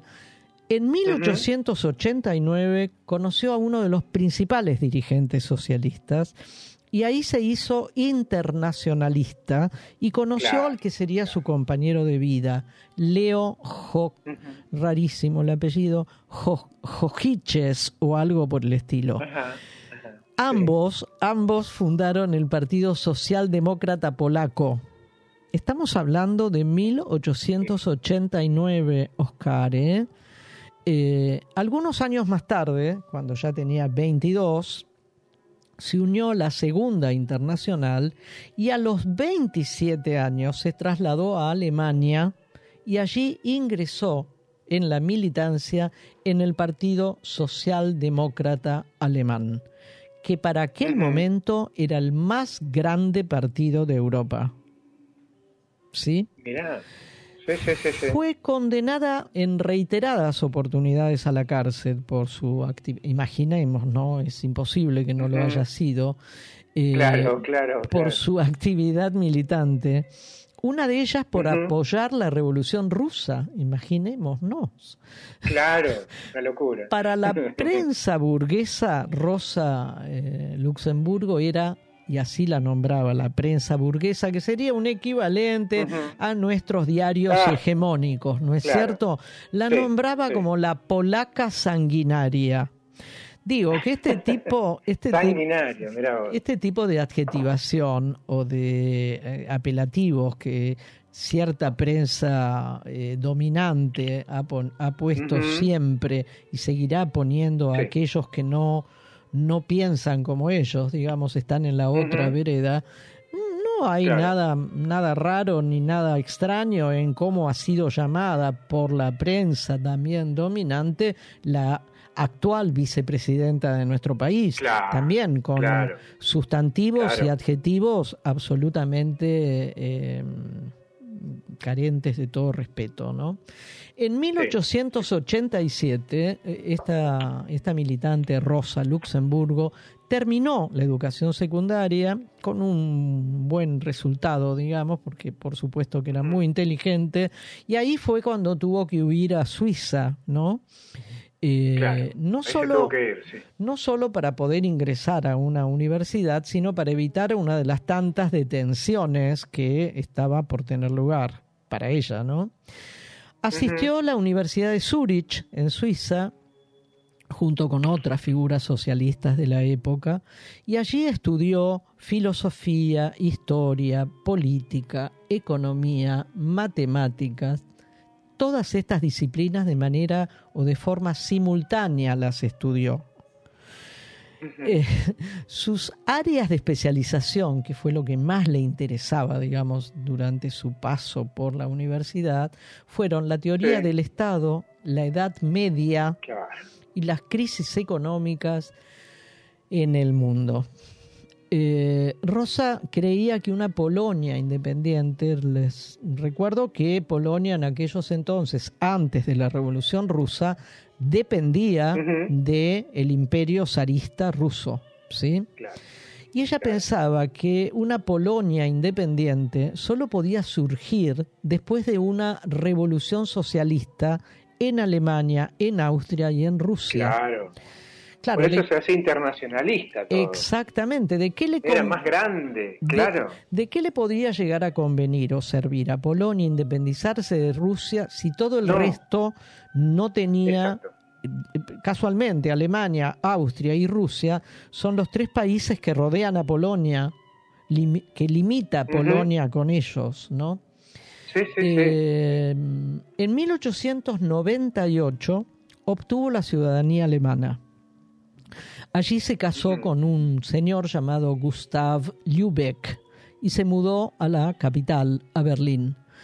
Ahí participó, imaginemos, en Berlín, donde estaba el Partido Socialdemócrata más grande de Europa, eh, participó activamente con el ala más izquierdista de este Partido Socialdemócrata. Tenía una habilidad retórica y una capacidad de oratoria, Oscar, eh, Ajá, enormemente importante que la convirtió rápidamente en una de las líderes portavoces de este Partido Socialdemócrata Claro, alemán. claro. ¿Qué capacidad oratoria tendría esta mujer, no? No, no. Y yo no sé si has visto. Increíble. No sé si has visto, y en todo caso, cuando lo, lo publiques en el Facebook y en las redes, verás, es una señora, o era una señora, muy baja, Sí, sí, sí, estoy publicando. de muy baja estatura, tenía una dificultad al caminar, cojeaba, digamos, rengueaba, y además Sí, sí. no era muy agraciada, que digamos, según dicen tampoco, algunos algunos eh, historiadores que tenía, tenía los rasgos típicamente judíos, era de una familia judía. Claro, Eh, claro. Esta persona tenía esta personalidad avasallante. Oscar, ¿no? Sí. Eh, Y de la mano de esta habilidad discursiva y esta capacidad oratórica. En Eh, esa época, y siendo mujer, hay que pararse en una atril, en un Exactamente, en cualquier lugar y hablar en voz alta y exactamente. que te escuchen y que te entiendan y que te apoyen. Son no, muchas no. cosas. Mucho, mucho, mucho. Eh, denunció repetidamente el creciente conformismo parlamentario de este partido socialdemócrata alem- alemán. Sí. Denunció, escuchemos esto otra vez porque no hay nada nuevo bajo el sol, denunció repetidamente el creciente conformismo parlamentario del Partido Socialdemócrata frente a la cada vez más probable situación de guerra. Es decir, que el Partido Socialdemócrata alemán mostraba, y en los hechos y seguramente en las votaciones en el Parlamento alemán, se mostraba conforme y de acuerdo con, y de acuerdo Sí. con La Sí. probable situación de guerra que se avecinaba, porque Claro. todavía no había Claro. tenido lugar la Primera Guerra Mundial. La ¿eh? primera. No. Ujú. Sí, sí, sí, qué visión. Rosa insistió en que la crítica diferencia entre capital y trabajo solo podía ser contrarrestada si el proletariado tomaba el poder y se producía un cambio revolucionario en todo el contexto de los medios de producción. Marxista a carta cabal, la señora Rosa. Claro. claro. Eh, sus ataques al militarismo alemán, porque estaba, eh, estaban como conformes con la posibilidad de una guerra, guerra que la primera que Alemania perdió también, ¿no? Perdió también, sí. Sí. También perdió. sí. Sus ataques al militarismo alemán y al imperialismo se volvieron cada vez más insistentes conforme a que la posibilidad de la guerra estaba cada vez más cerca. O sea, atacaba Sí. al militarismo alemán cada vez que veían todos que la, cerca, la guerra estaba muy cerca. Intentó cerca, persuadir al Partido Socialdemócrata de pronunciarse en contra. No, ya sabemos que votaba a favor de el militarismo alemán, este partido, por más socialdemócrata que fuera. Eh, quería organizar una huelga general ella que uniera esa huelga, uniera solidariamente a todos los trabajadores y así lograr evitar, o por lo menos intentarlo, evitar la Primera Guerra Mundial. No pasó. Sí, eh, digamos, entre comillas, tiene, tiene que ver, creo que este, la carne de cañón, los primeros que van a terminar muriendo en la Primera Guerra son ellos. No eran todos soldados, todos militares. Venían de los barrios bajos, de las clases medias y bajas. eh, eran los que iban primero al frente. Sí, sí. Eran los que donde le iban a poner los muertos era la clase trabajadora también. No, no, no, desde luego. Y además, bueno, fue también otra masacre. Oscar, murieron eh, más de 20 millones de personas en esa Primera Guerra Mundial. Eh, gracias a este militarismo alemán que ya tenía un germen impresionante, que bueno, eh, la guerra terminó en el 19, en el 39, 20 años después, una segunda guerra. Otra vez eh, propulsada por Alemania y sus aliados, en realidad, y otra vez pierde Alemania, ¿no? Eh, Bueno, eh, en 1912, y esto es lo último porque no les conté a, a todos ustedes, ¿no? a nuestros oyentes, que es tan, tan nutrida, tan importante, tan, tan, si bien corta en cuanto a cantidad de años que, que vivió, pero muy intensa y muy larga vida, que pensamos dividir este, este Sí, tema en dos jueves. Y el jueves que viene vamos a continuar con la segunda parte. Eh, les comento esto último y nos vamos a un tema musical, Oscar. En 1912, eh, ella era representante de este Partido Socialdemócrata Alemán, la llevó a los congresos socialistas europeos que tuvieron lugar en París. Ella y el socialista francés Jean Jaurès, que nos suena conocido porque hay una calle en la ciudad de Buenos Aires que lleva su nombre, propusieron que en el caso de que estallara la guerra, estábamos en el 12 y la guerra estalló en el 19, en el caso de que la guerra estallara, los partidos obreros de Europa debían declarar la guerra, la huelga general, perdón. Al ocurrir el atentado de Sarajevo contra el archiduque Francisco Fernando y su mujer, que es lo que lo que da por como, como inicio, digamos, o se considera como inicio, recién me equivoqué, la guerra, la primera guerra fue del 14 al 19, no empezó en el 19, sino terminó en el 19. A- al ocurrir este atentado contra el archiduque y la mujer en 1914, a partir del cual la guerra ya parecía inevitable y comenzaron los disparos, se organizaron ella, ella organizó varias manifestaciones en Frankfurt, estaba en Alemania, llamando a la objeción de conciencia en el servicio militar y a no obedecer las órdenes. Mirá lo que llamaba, a no obedecer las órdenes de los generales o de los oficiales superiores. A causa de esto, bueno, imaginemos, fue acusada de incitar a la desobediencia contra la ley y el orden de las autoridades y la sentenciaron a la cárcel un año. Hasta acá llegamos. Me parece que todo este mo- esta movida que ella hizo tratando de evitar la Primera Guerra Mundial la pinta de cuerpo entero.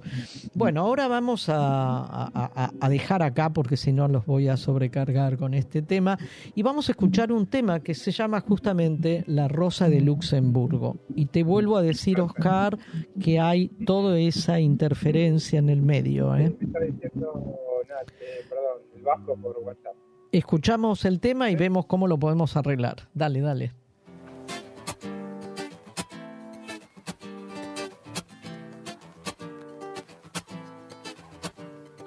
Estábamos todos parados en la plaza del tiempo. No corría, no pasaba, no importaba nada. Sonrisas como panes para comernos con las manos. Bueno, vale, vale todo y casi nada cuesta hacerlo. Tuyo mío, lo mío es nuestro. Hacemos un huerto de sueños, comiendo sueños, salvando el mundo. Todas las rosas de Luxemburgo. Todas las rosas de Luxemburgo. Estábamos todas cantando en la plaza del pueblo. Pedro saca la guitarra y la Eva huele a verso. Irremediablemente azul se está tornando el cielo y no queda cuerda y cuerda y cuerda va a subir a verlo. Lo tuyo es mío, lo mío es nuestro. Hacemos un huerto de sueños, comiendo sueños, salvando el mundo. Toda la rosa de Luxemburgo. Toda la rosa de Luxemburgo. Qué suerte de habernos cruzado y nada más. Espero no volvamos a cruzar. Y al final paramos el minutero, el secundero éramos nosotros mismos. De un impulso llegamos al cielo y en pecado nos lanzamos al fondo del abismo. Suerte de haberte encontrado, nada más. Pero no volvamos ya a encontrar. En esta loca vida loca todo rima y la rueda de nuevo nos arrimará. Mientras tanto yo te rimo y todavía estamos en búsqueda de la armonía. Cautiva la sonrisa del azar. Recóndita armonía. Jugamos con su ala ese día. Ella nos encontrará de nuevo descalzo corriendo.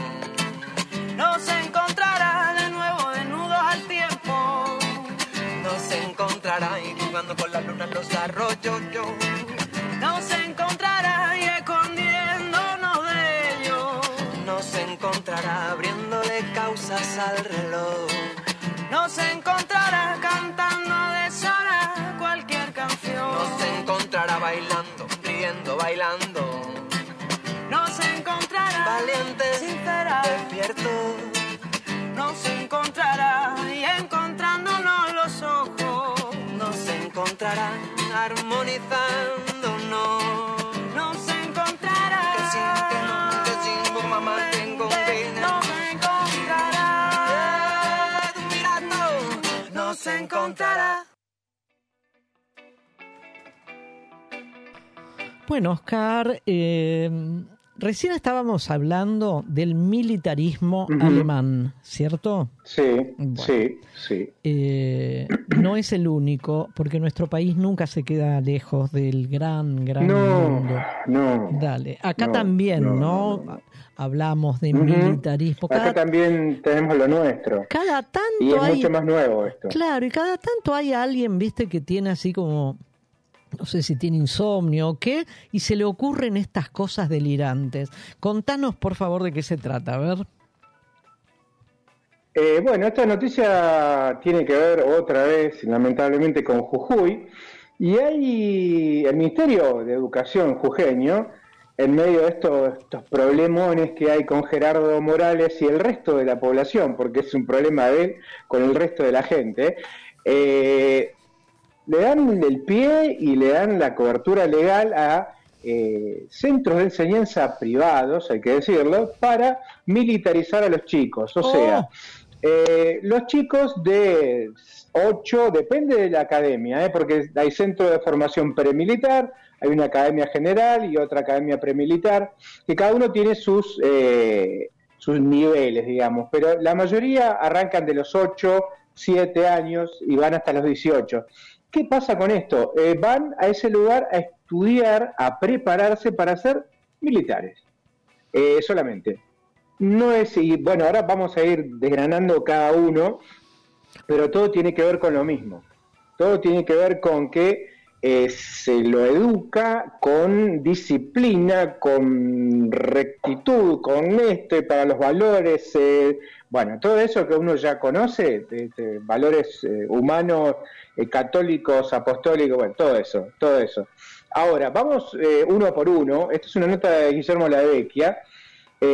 Hay, estos valores son, dan mucho que, mucha, mucha tela para cortar, digamos.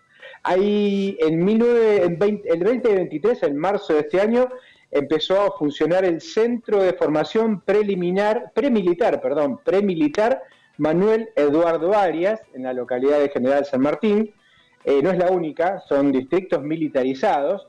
Este lugar, Manuel Eduardo Arias, recibe a chicos de 8 a 18 años. ¿De 8? Eh, la jornada de 8 a 18, sí, bien de chicos. ¿eh? ¿Pero es una escuela Eh, primaria, Oscar, una- y secundaria? Es una escuela, es una escuela, no, ni siquiera, es una mezcla, porque son institutos. Ah, que pero entonces forman no- a los chicos. Entonces no los, los chicos, lo- los alumnos, digamos, Sí. de estas academias no están haciendo la, la escolaridad Están obligatoria. haciendo, sí, le están haciendo la escolaridad obligatoria, solo que acá tienen otros horarios. Por ejemplo, Ah. las, horarios- los- las jornadas de trabajo se desarrollan en un club que se llama Herminar y esto no importa. Los miércoles y viernes de 7, o sea, de 19 a 21 a 30 horas y los sábados de 8 a 12. Van de enero hasta la última semana de diciembre, todo el año. Los 12 Última meses. semana de diciembre son 300, claro, son 355 días. Sea, todo el año van. Obviamente, hay una inscripción eh, anual, que en este caso, ¿no? Manuel Eduardo Arias, esta escuela premilitar, es una inscripción anual de mil pesos y debe- deben abonar una cuota mensual de mil pesos también. O sea, Dicen a ver. como, como orgullo. A ver, a ver sí. si te entiendo, Oscar. Lo- eh, estos niños y estos jóvenes, estos adolescentes van a las escuelas eh, que sean, no importa, primaria, secundaria, públicas, privadas. Sí, Hacen la escolaridad. Y a partir de las Exacto. 7 de la tarde van a este lugar. Sí, exacto. En este lugar es así. Sí, sí, sí, suele ser así. En la mayoría, porque esto se suma a los que, los que los chicos estudian, pero digamos que no tiene nada que ver con eso. Ah, la no, verdad no, tiene eso que ver con un estudio, es- una eso- educación normal, digamos. Claro, no, pero además es como una actividad sobre turno, digamos. Ellos van a la mañana, Sí, sí, sí, ponele, sí. que van a la mañana a la escuela claro. primaria o a la secundaria o a la tarde, no importa. Más o menos el turno vespertino de la tarde termina a las 5 de la tarde. Y a Sí, las claro, 7 de claro. la tarde tienen que ir a, pueden ir, va, el gobierno Este, claro, ofrece sí, sí, esto. De Ujú, 7 a ujú. 9 y media de la noche. Claro, Es un claro, espanto. miércoles y viernes solamente. Ah, y miércoles los y sábados viernes. también. Sí, es un espanto. Eh, ¿Qué dicen de esta escuela premilitar Arias? Llegamos a tener casi 260 chicos dentro de la academia. Fue un año muy lindo. Ay, Se terminó bastante. Bueno, vamos a ver otra cosa que te va a molestar bastante como a mí. Los preparan en la parte psicológica y en la parte académica. Ah. Eh, Soria se llama la mujer esta que encarga. La columna vertebral del centro de formación siempre es la disciplina. No, que es lo que enseñamos en el centro. Bueno, Ah, es... pará, ¿la disciplina cuál es? ¿Cuál es la disciplina para vos? Para mí, que aprendan a desfilar.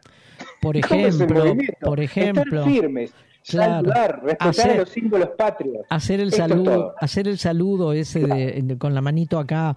Yo he visto algunas Exacto. fotos hoy cuando me contaste que ibas a hablar Viste, sobre esto.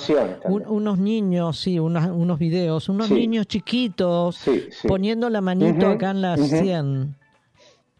No, no, sí, qué sí, sí. Y aparte de esto, los enseñan, en, o sea, entra en acción de combate, defensa personal, primeros auxilios, comunicación, cartografía, salvamento. Bueno, este, y esto es orden y disciplina en la sociedad. Eh, suelen ser que, bueno, la nota también dice algo que es interesante. Estas academias suelen ser creadas por ex policías y que en la práctica funcionan como colimbas infantiles. Esta gente lo está preparando a futuros, este, futuros ejer- de- o sea, personal de seguridad del ejército, de la me- gendarmería, en fin. Eh, son privadas siempre, porque el negocio está ahí, y lo malo de esto tiene, es que tiene el apoyo del Ministerio de Educación de Jujuy. Claro. ¿Mm? Y estos egresados de esta escuela tienen un beneficio para ingresar también a la policía local. Lo que yo decía en algún momento, por ahí lo hablamos en privado también, están formando a futuros represores, porque son los que después le pegan palos. Claro, ¿no? claro. Hay que decirlo también. Claro, la otra de las academias es General San Martín, se creó hace seis años, ahí van chicas de 10 a 17, chicas y chicos, también eh, hay chicas. Eh, realizamos tareas de formación para que los estudiantes puedan ingresar al Instituto Militar, bueno, eh, le brindan orientación vocacional, vocacional y le inculcan valores para la convivencia. La inquietud de los padres, y mira, escucha esto, la inquietud de los padres y madres hizo necesaria, necesaria apertura, la apertura de este lugar, dijeron desde la academia militar, esta premilitar General San Martín, también usan armamento. Estamos hablando de esto, de chicos que tienen un fusil, un fusil, una, una, una pistola, tienen lugares donde practicar y todo, pero no puedes ponerle a un chico un arma. ¿Mm?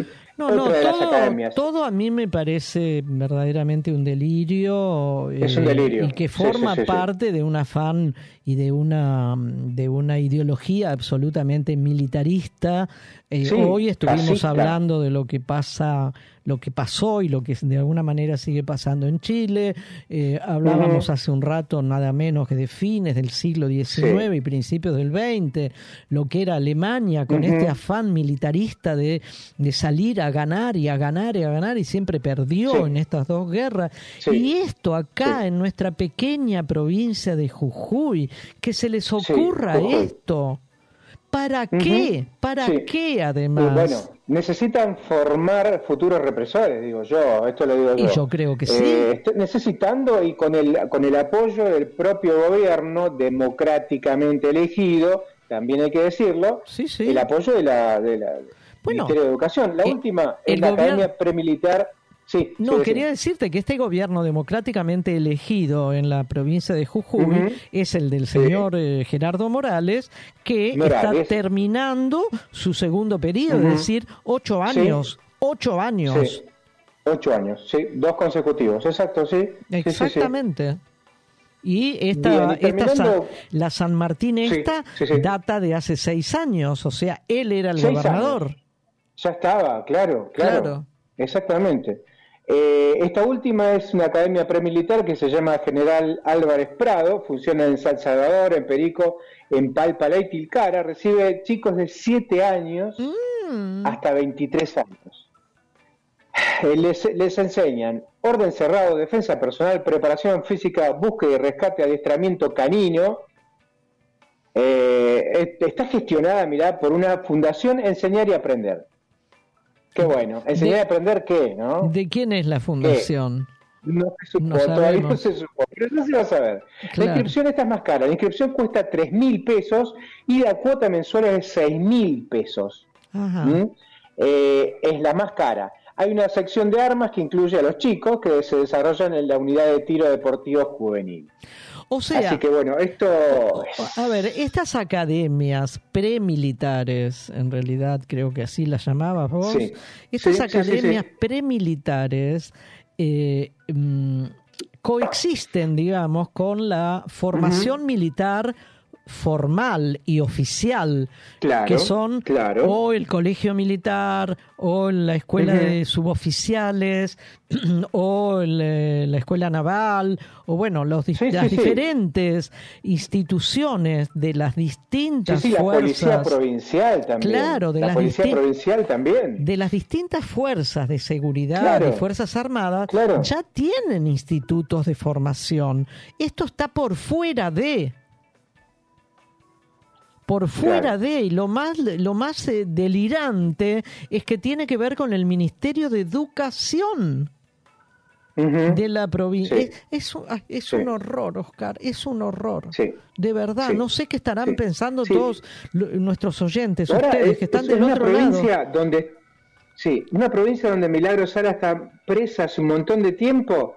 Eh, ella en su momento y la fundación y toda esta movida que tenía Milagro Sala le daba eh, protección, una casa, eh, hasta pileta de natación. Chicos No, que no, no, no, conocían no, no, no, una pileta. Y este mismo gobierno que la pone presa hace esto con los chicos. Ay, bueno, mira, Oscar, este, eh, de verdad es terrible. Escuchamos un... Yo no sé, si ¿vos venís escuchando todos los spots electorales? Sí. No, yo Sí, no, sí, yo no sí, porque todos me parecen... yo igual llega un momento que los bajo, bajo, No, bajo el volumen, no quiero escuchar. a mí me ya me- me, parecen- me pusieron mal.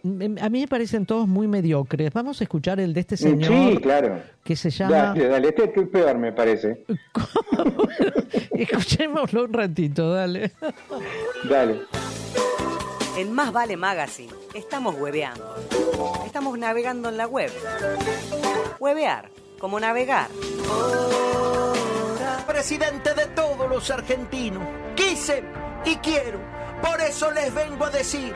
Yo sé lo que es el ajuste. Yo sé lo que es el ajuste y la pobreza. Para nosotros cada bolita de carne picada era una albóndiga en sí mismo, un universo de sabor. Ni la masticábamos, aprendimos que los dientes también hacen caricia. Yo sé lo que es la pobreza.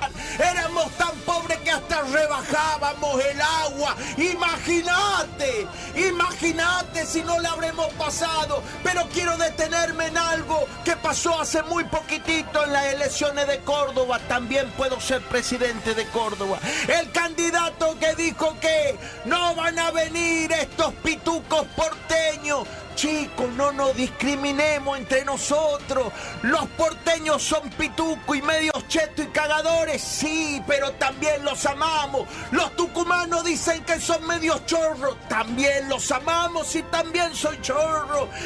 Los santiagueños son, duermen la siesta y son vagos. Yo también duermo la siesta y soy vago. No nos discriminemos. Querrámonos así con nuestros defectos. Soy Carlos Leguizamón y te pido por Dios de rodillas que me vote. Es tu oportunidad para salir de otario. Vos me votás, yo te recompenso.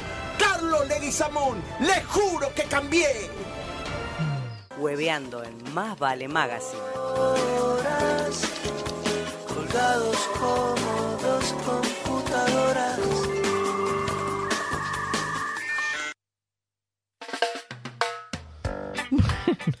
No sé qué decir, me dejó sin palabras, Carlos, te digo.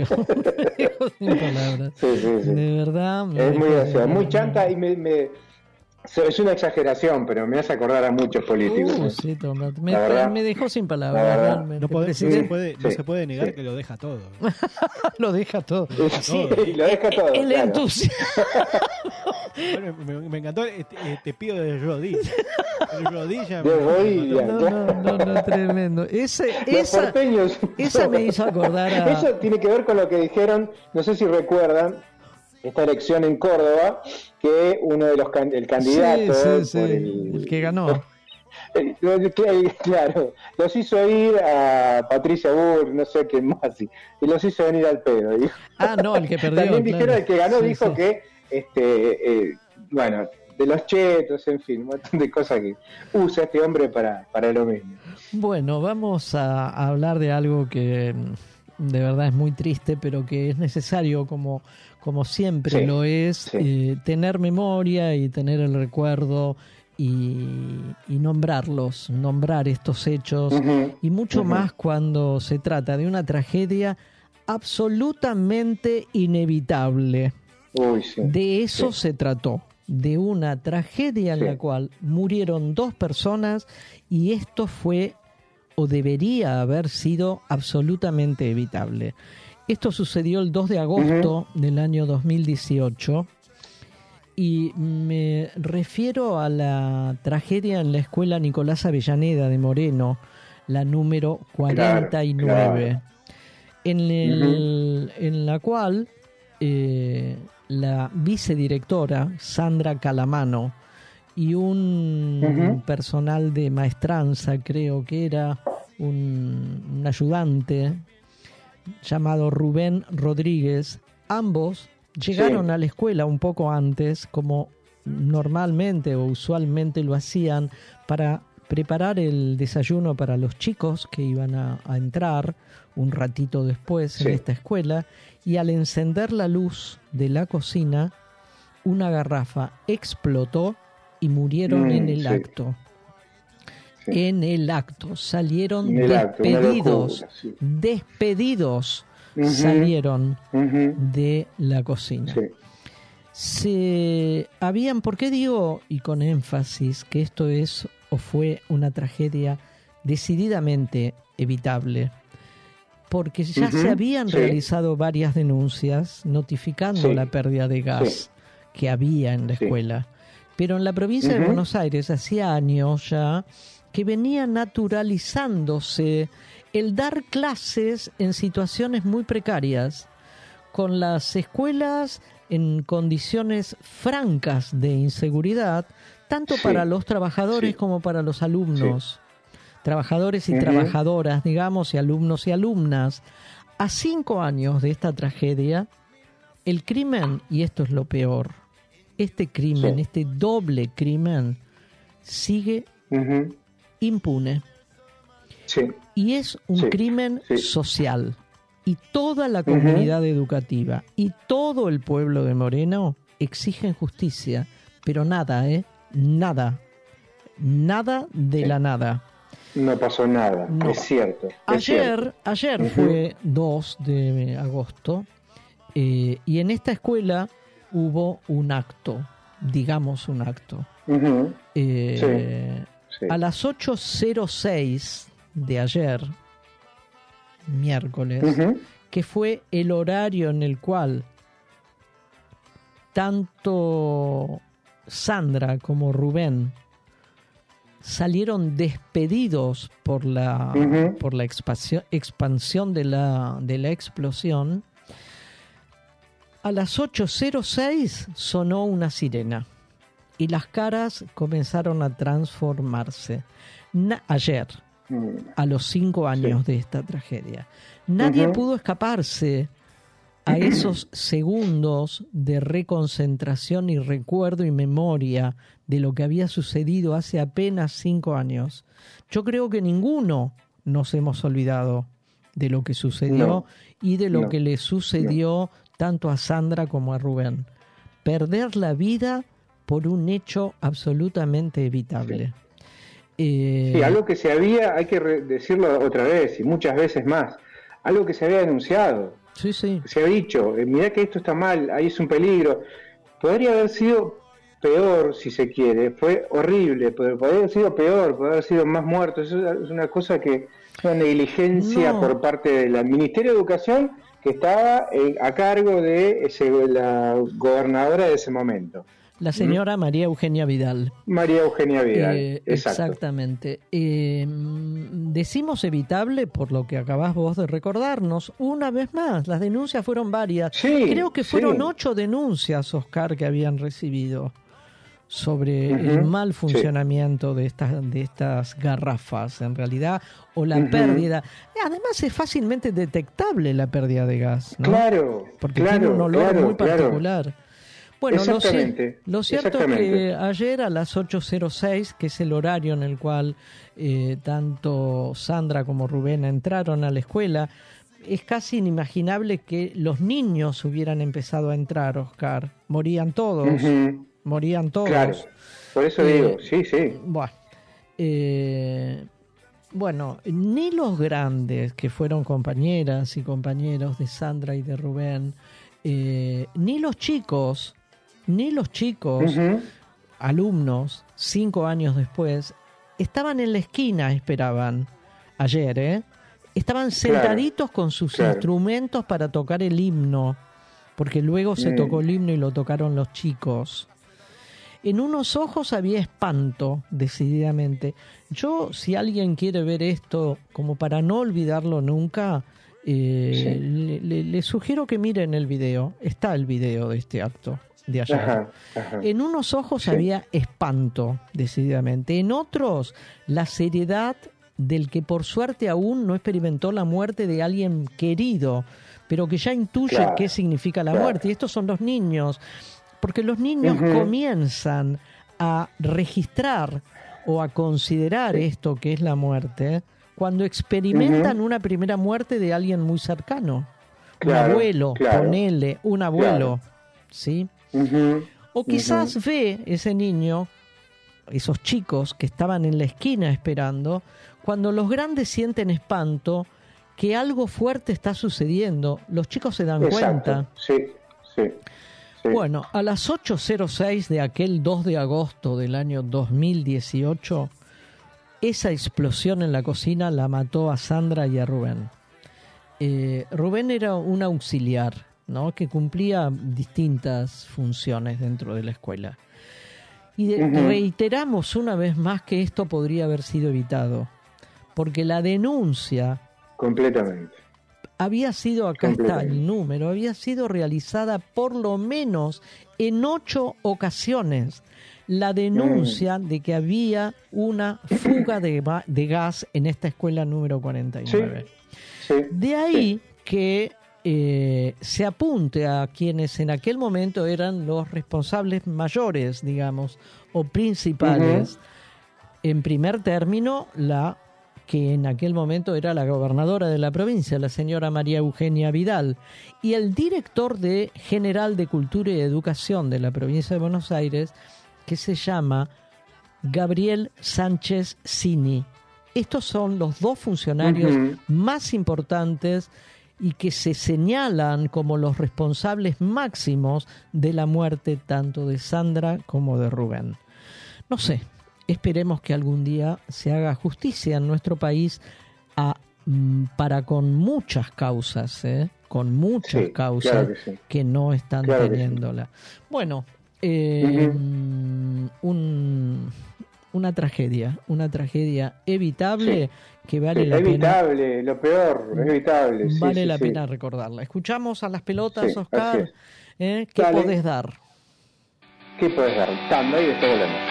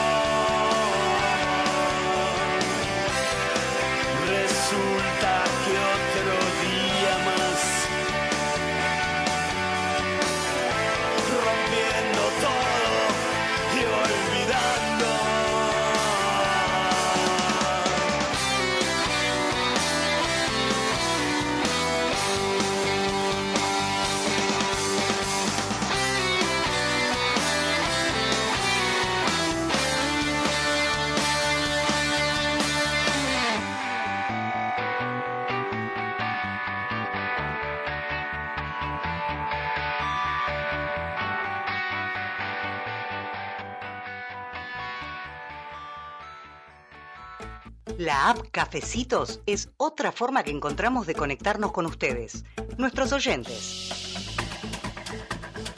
Si nos invitan con uno o más cafecitos virtuales, nos están ayudando a sostener nuestro programa de radio Más Vale Magazine. Como novedad, les proponemos una publicidad a cambio de cinco cafecitos. Sería una mención por hora de tu producto o servicio.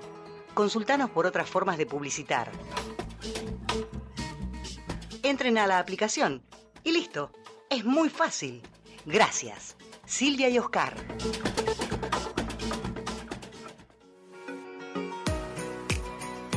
Limindar Sociedad Anónima. Es una empresa argentina que opera desde 1982, dedicada a la fabricación y comercialización de lubricantes especiales y productos químicos para industrias y elabora para terceros productos químicos para el mantenimiento de piscinas, desarrollo de nuevos productos de acuerdo a las especificaciones del cliente, sustitución de importaciones, asistencia técnica pre y postventa. Limindar Sociedad Anónima. Planta Industrial y Laboratorio, Camino General Belgrano 2041, esquina Bonorino, Lanús Este, Buenos Aires. Para más información ingresar en www.limindar.com.ar.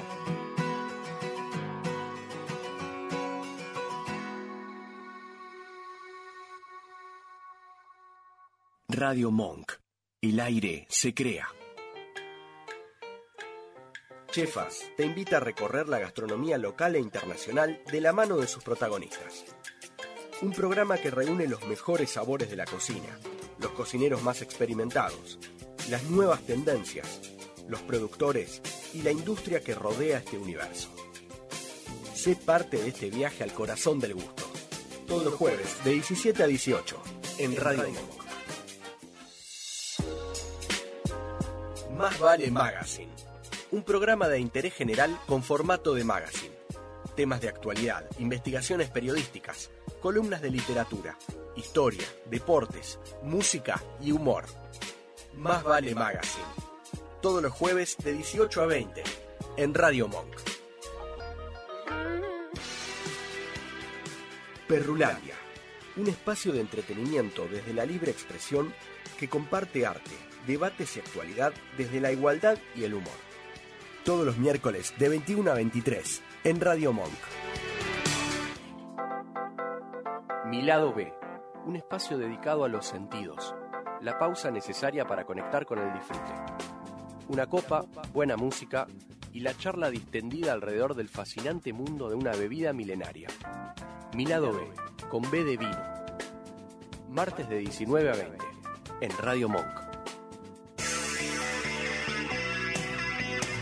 En un viaje vas a conocer sobre turismo, música y las noticias destacadas del mundo de los viajes, entrevistas, agenda y más. Los miércoles a las 23 en Radio Monk.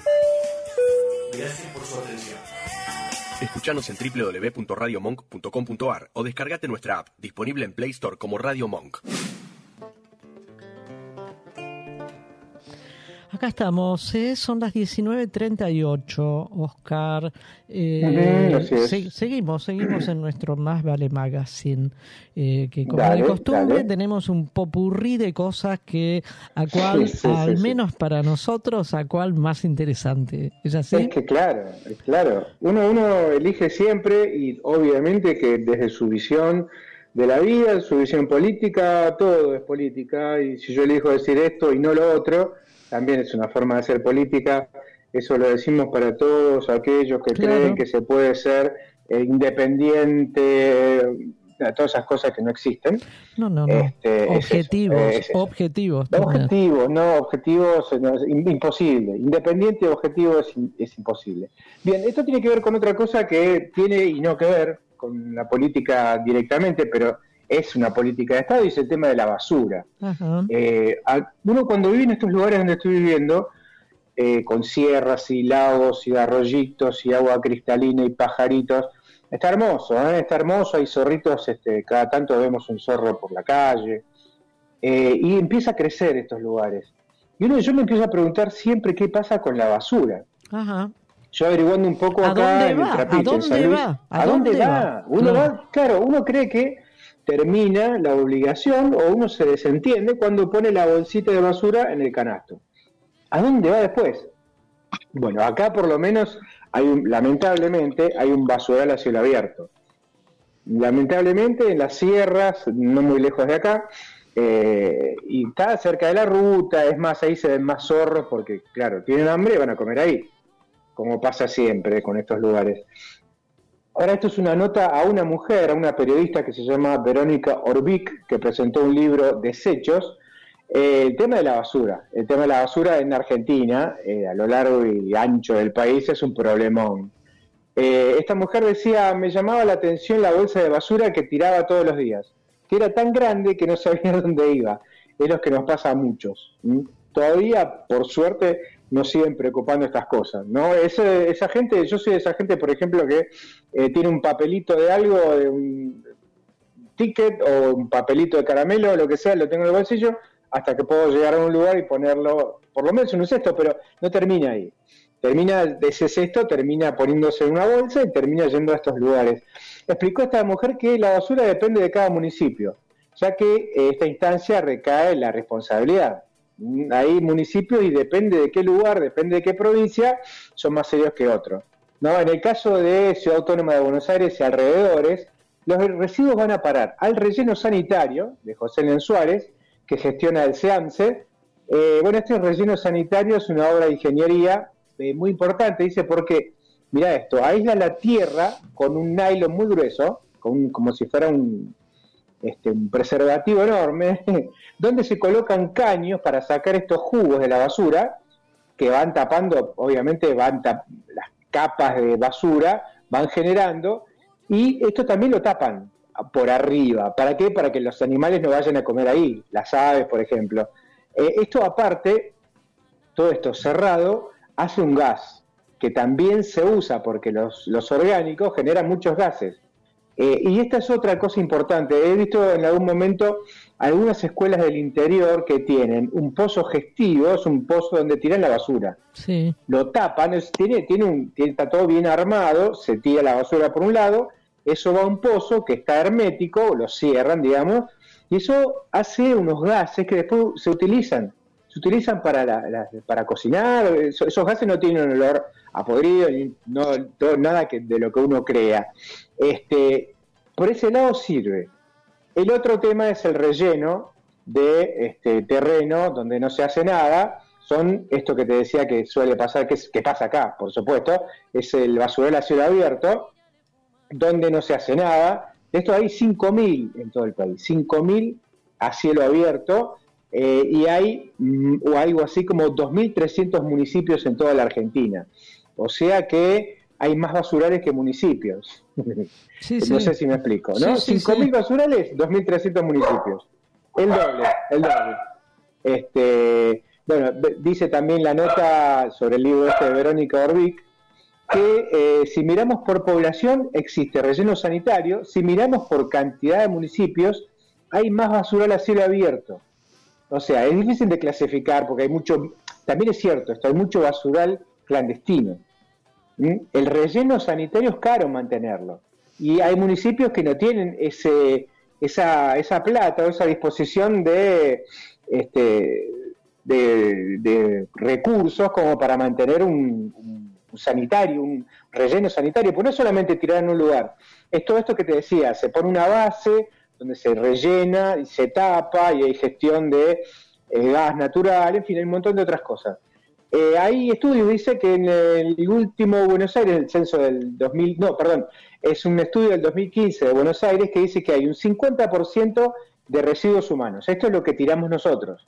La mitad son residuos orgánicos, resto de comida. Sí, sí. El otro 50% es plástico, cartones y metales. El reciclado viene aumentando, pero es depende de cada municipio y la infraestructura que tenga cada ciudad.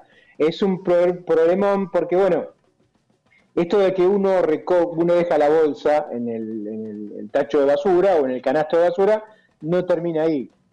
Eh, es interesante, es una cosa como para ir viéndola. Eh, si uno mira, dice, por ejemplo, la función, esto me, interesó mucho, la intención, la, pe- perdón, si uno mira esta función que cumplen eh, en el reciclado, la gente que trabaja esto en reciclar, eh, está muy interesante porque hay centros de reciclado. En la ciudad autónoma de Buenos Aires hay un centro de reciclado muy grande que está a la vera del puente de Pueyrredón, el puente que conecta Avellaneda con la ciudad autónoma de Buenos Aires, que estos cartoneros, mal llamados cartoneros, consiguieron, esto no lo dice la nota, esto lo digo yo, cons- consiguieron a fuerza de protesta, a fuerza de decir muchas cosas, de movilización, de que la ciudad autónoma de Buenos Aires lo reconociera y le diera un lugar donde eh, trabajar. Sí. O sea, con las condiciones, por supuesto, condiciones este, higiénicas, en fin, de seguridad y todo esto. Y esto falta mucho, nos falta mucho a los argentinos. En otros mm, países del mundo hay una bolsita para reciclar esto, otra bolsita para el otro Sí, y sí. otra bolsita para el otro. Sí, bueno. ¿Mm? Acá no pasa. Acá hay una Estamos- intención, pero no llega nunca a nada. Estamos muy lejos de todo eso Estamos con respecto lejos, al tema estamos basura. lejos. Yo, Oscar, Sí, que he tenido la dicha de poder conocer otros lugares del mundo, eh, de verdad creo creo, y me duele decirlo, que la ciudad de Buenos Sí. Aires, que es la que muy, muy, muy bien conozco porque vivo en ella desde siempre, es una de las ciudades Sí. más sucias que conozco. Realmente, realmente sucia, desprolija. eh, a pesar de los intentos estéticos del actual gobierno desde hace 16 años. Sí, ¿no? claro, claro, Bueno. son estéticos, es cierto, es Sí. muy cierto, son est- solamente estéticos. Así es. Bueno, eh, escuchamos un separador y seguimos con otro, con Dale, otro tema. dale, perfecto. Bueno, Perfecto. I said the hip hop, the hip it, the hip it to the hip hip hop. You don't stop the rockin' to the bang bang boogie. Say up jump the boogie to the rhythm. of- En Más Vale Magazine.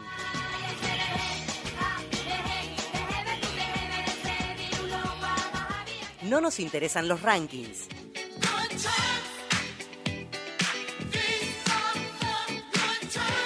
No nos interesan los 40 principales.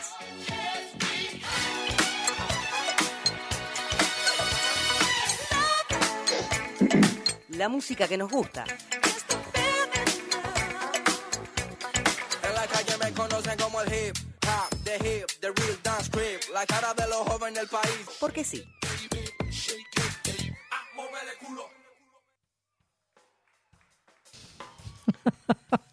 mira el final. ¿eh?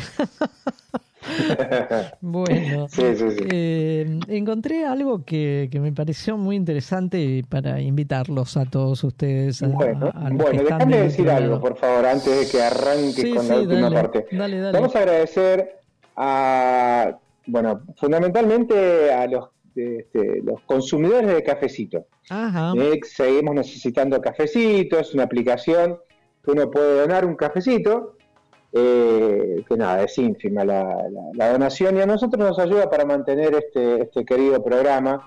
Eh, Mónica Weiner, por ejemplo, Sí, eh, sí. Roxana Puche, hay- hay, eh, por suerte hay gente que nos está aportando eh, unos cafecitos para seguir adelante, después otra gente que nos comenta, que nos, que nos replica, que muchas veces no tenemos tiempo de estar diciendo nada, pero qué sé yo, por ejemplo, para decir así lo que estoy viendo ahora, Alejandro Marinelli, eh, Mónica Weiner, gracias también, porque aparte de poner plata, Mónica Weiner nos este, replica y nos comenta Aurora de Los Ángeles, eh, Roberto Dottore, eh, Norma Mel, Merlo, eh, bueno, Jenny Anabalón, bueno, hay varios nombres medio raros, algunos que son, viste, no se ponen su nombre, sino este, una especie de seudónimo. Monix Gal, por ejemplo, Patricia Elizabeth Spie, Rodolfo Ciani, bueno, gracias a todos ellos. A todos, a eh, todos. que están del otro lado, por supuesto, por supuesto. Sí, sí, ¿Mm? en silencio. Ahora sí, perdón y te, y te- y te dejo. No, no, no, por favor, es, es un más que reconocido eh, Sí. comentario. Bueno, no, encontré algo que, que a mí me resultó muy interesante y creo que voy a ir porque hay tiempo, es hasta el primero de octubre, creo, si no me equivoco, sí. Eh, eh, un, un espectáculo, una muestra que organiza la Biblioteca Nacional eh, se llama Bestiario Nacional Ah, sí. Criaturas del Sí. Imaginario Argentino. Mm, propone, la muestra esta se propone, digamos, o propone que todos nosotros, reflex- los que vayamos, reflexionemos Ajá. sobre las tradiciones nacionales, ¿sí? Claro, claro. Eh, cómo se sostienen estas tradiciones a lo largo del tiempo, cómo perviven, ¿sí? Cómo perviven estos mitos Sí. ancestrales algunos en Sí, la actualidad, es en este siglo XXI. ¿sí? Desde, desde el principio de los tiempos, desde, desde siempre, digamos, desde el comienzo de esto que es la vida en este planeta, los relatos míticos, que son construcciones sociales, ¿eh? Claro, y además claro. son simbólicas, ¿no? Porque simbolizan algo. Y son construcciones que la misma sociedad en distintos momentos de la historia fue elaborando y fue dejando, digamos, para la posteridad. Sí. Estos relatos míticos se convirtieron en una herramienta que encontró el ser humano, el hombre, los hombres, las mujeres, para tomar a la naturaleza, para explicarla a la naturaleza y también para Claro. dominarla. Porque si algo preocupaba y ha preocupado siempre al hombre, hoy también en el siglo XXI, ¿eh? porque hay, hay. Acciones de la naturaleza que no se pueden dominar. No se pueden dominar. Con lo cual lo que sí uno puede hacer es, y el hombre hace, es cada vez más eh, recursos como para protegernos de algunos, algunos eh, motivos o movimientos incalculables de la naturaleza. Por ejemplo, los terremotos, sí, Oscar. Bueno, los terremotos, Sí, sí. hay construcciones especiales, hay, hay cuestiones eh, de ingeniería de avanzada como para eh, disminuir lo más posible la destrucción Ajá, y las víctimas. Pero al terremoto Claro, no se lo claro. puede evitar. No, No, hay no hay manera de no. parar un terremoto. De ninguna manera. Pasa y hay que esperar que pase. Bueno, estos, mit- estos mitos, estos relatos míticos han servido siempre a la humanidad para explicar la naturaleza, para tratar de dominarla, para poder estar y convivir con ella. Y convivir Claro, con ella. claro. Frente, frente a la cual somos apenas unas hormiguitas, ¿no? Eh, Las leyendas, en cambio, forman un, como un conjunto de relatos construidos culturalmente por el hombre Claro, o por la claro. sociedad. Y también están Sí. destinados a dar respuesta a hechos para los cuales no tenemos respuestas, ¿no? Francamente. Sí, y cuanto claro. más atrás nos vamos en la historia, frente a hechos que no había manera de entenderlos, el hombre construyó relatos. Exacto. Y tenemos maravillosos relatos eh, mitológicos y legendarios Ujú. en los pueblos antiguos, en Grecia, en Roma y antes, hacia atrás todavía Sí. más.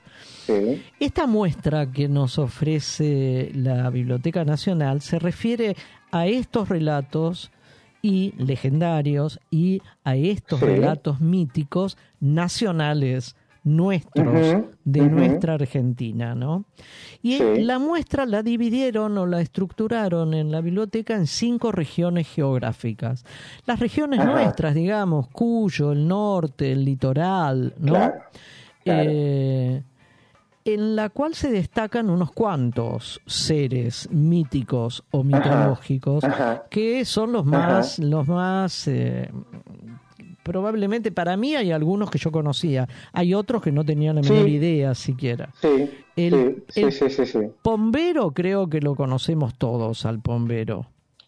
Eh, es un duende el pombero que le gusta Claro, cazar, le gusta claro. cazar chicos, niños le gusta Ujú, cazar. sí, y se dice, se sí. dice que los rapta y les chupa la sangre.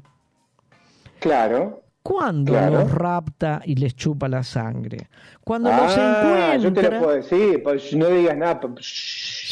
La siesta hay que quedarse durmiendo porque si salís al, a- el bombero te lleva. Me decían cuando era chico, hace Exactamente. 45 años atrás, Exactamente. Cuando tengo mis viejos que eran de allá, de, la- de la zona del litoral, eran de Corrientes, y para tener a los chicos calladitos y sin hacer ruido o tratando de dormir la siesta, era eso, te lleva al bombero. Exactamente. también. Te lleva al bombero y te chupa la sangre, especialmente Claro. cuando no haces lo que te dicen los adultos que tenés que hacer. Claro, Es decir, cuando se porta sí. mal, el nene se porta mal y entonces Claro. ojo, ojo que viene el pombero. Y especialmente está muy atento el pombero si los chicos le hacen algún daño a los animales. ¿eh? Ah, también, claro, claro, también. Bueno, Sí, el sí, lobizón, sí. el lobizón, sabemos que es una persona que a la medianoche, un hombre que a la medianoche se transforma en lobo. A- lobo, y claro, agarrate, claro. Catalina, agarrate. Sí, sí, Bueno, sí, sí, hay ahí se otro- pone de bravo el tema. Eh, tanto el pombero, el lobizón, como este tercero que es Yací Yateré, son Ya, sí, propios, ya te- sí, sí, sí, son propios del litoral. También lo escuché. El. Yacilla, el Yacilla Teré es el cuarto Sí. hijo de una pareja, que no voy a nombrar porque no Ajá. me rara, una pareja mítica Sí. o de la mitología guaraní. Eh, este Yacilla Teré también se lleva a los niños, también se los lleva. Claro. Y se los lleva claro. a su hermano. El Yacilla Teré tiene un hermano Ajá. que se llama Claro, Ao claro. Ao. ¿Y este hermano qué hace con los niños, Oscar? Se los, Eh, me imagino como la mayoría. se los devora, los come. Se los come, claro. Los come. Se los come, sí, sí. Bueno, ni hablar, ni hablar del Yacilla Teré entonces. Después tenemos otra parejita en el noroeste. Una se llama Uno, pero yo no sé si son hombres o mujeres, Runa, Ajá. Runa Uturunco. Runa Ah. Uturunco. Y el hombre. Estos dos pertenecen a nuestro noroeste, al NOA, digamos, a Salta, Jujuy, aquella, aquella zona hermosa de nuestro país. El Yacilla Teré es el cuarto hijo. Sí. Eh, ah, no, esto ya te lo dije, perdón. el- el- esto Sí, estaba. sí, Estamos sí, con ya, el- ya está- pasemos a otro al monstruito. Runa, Runa Uturunco. El Runa Uturunco es una leyenda que tiene su origen en los quechuas o quichuas.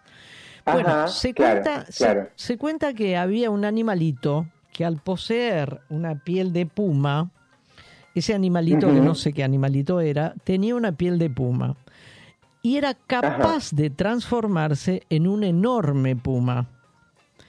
Y cuando se transforma en ese enorme puma, que es el Runa Uturunco, posee una fuerza descomunal y una ferocidad muy grande y es muy inteligente. La leyenda, la, le- la leyenda cuenta que solo él es solo capaz de convertirse de noche en ese puma tan feroz Ajá. y sale Ajá. de noche también. Siempre pasa lo mismo con estos personajes míticos, para devorarse a todo Claro. aquel que encuentre, en realidad. Pero Claro. prefiere morder a personas que estén solas, ¿eh? No cuando viene un grupo Ah, o que estén acompañados. Es tímido. Muerde y devora a los que están solos y por caminos boscosos, en realidad. Ajá. Ah, bien. bien. El Ucumar, que también pertenece a nuestro Ah, NOA, sí. Sí. todos lo conocen, allá en el norte nuestro, lo conocen y le tienen mucho miedo. Porque bueno, obviamente convengamos en que son todos personajes temibles. ¿no? Yo, yo estoy haciendo, mientras estamos hablando, estuve buscando imágenes y ya estoy publicando. Es uno Son más feo que el verdad, otro. Son feos. Uno más Sí, feo sí, que el otro. sí, sí, sí. Bueno, este, Sí, claro. Ucuma- este Ucumar es un hombre Ajá. oso, Sí, sí, es cierto. oriundo de Salta, ¿sí? Y cuenta, la leyenda cuenta que rapta mujeres y chicos, pero con un, Ajá, con ajá. un rasgo especial tiene el Ucumar. A ver. Ojo, porque las andanzas de este, de este hombre oso tiene fuertes tintes sexuales, Oscar. Apa, apa. Fuertes tintes sexuales. Esto es preocupante. Bueno, y te Claro. nombro, nombro nada más las aves mágicas de Cuyo, la luz mala, que también la conocemos, Claro, el chancho de lata, que es de la Pampa. ¿Chancho? De lata. ¿Cómo, cómo? El chancho De de lata. No, ni Mirá. idea qué es este chancho porque se me hacía Sí, muy largo tampoco, el- tampoco. El, tema. Tampoco. Y después están los duendes de los bosques patagónicos, Ajá. que son esos Sí. recuerdos que uno compra cuando va a Bariloche, al Bolsón Claro, o a San claro. Martín de los Andes, que son viejitos muy feos, Acá también hay. pero bueno, pero son buenos parece ser. Pícaros, buenos. eso sí. Sí, son buenos. Bueno, también está eh, Mandinga, las brujas, etcétera. Hay montones de estos relatos míticos y leyendas. Eh, las podemos visitar a esta muestra desde hasta el primero de octubre de este año en la sala Juan L. Ortiz de la Biblioteca Nacional de lunes a viernes de 9 a 21 horas y los sábados y domingos, o sea, de 9 a 9 de lunes a viernes y los sábados y domingos de 12 del mediodía a 9. a 19, perdón.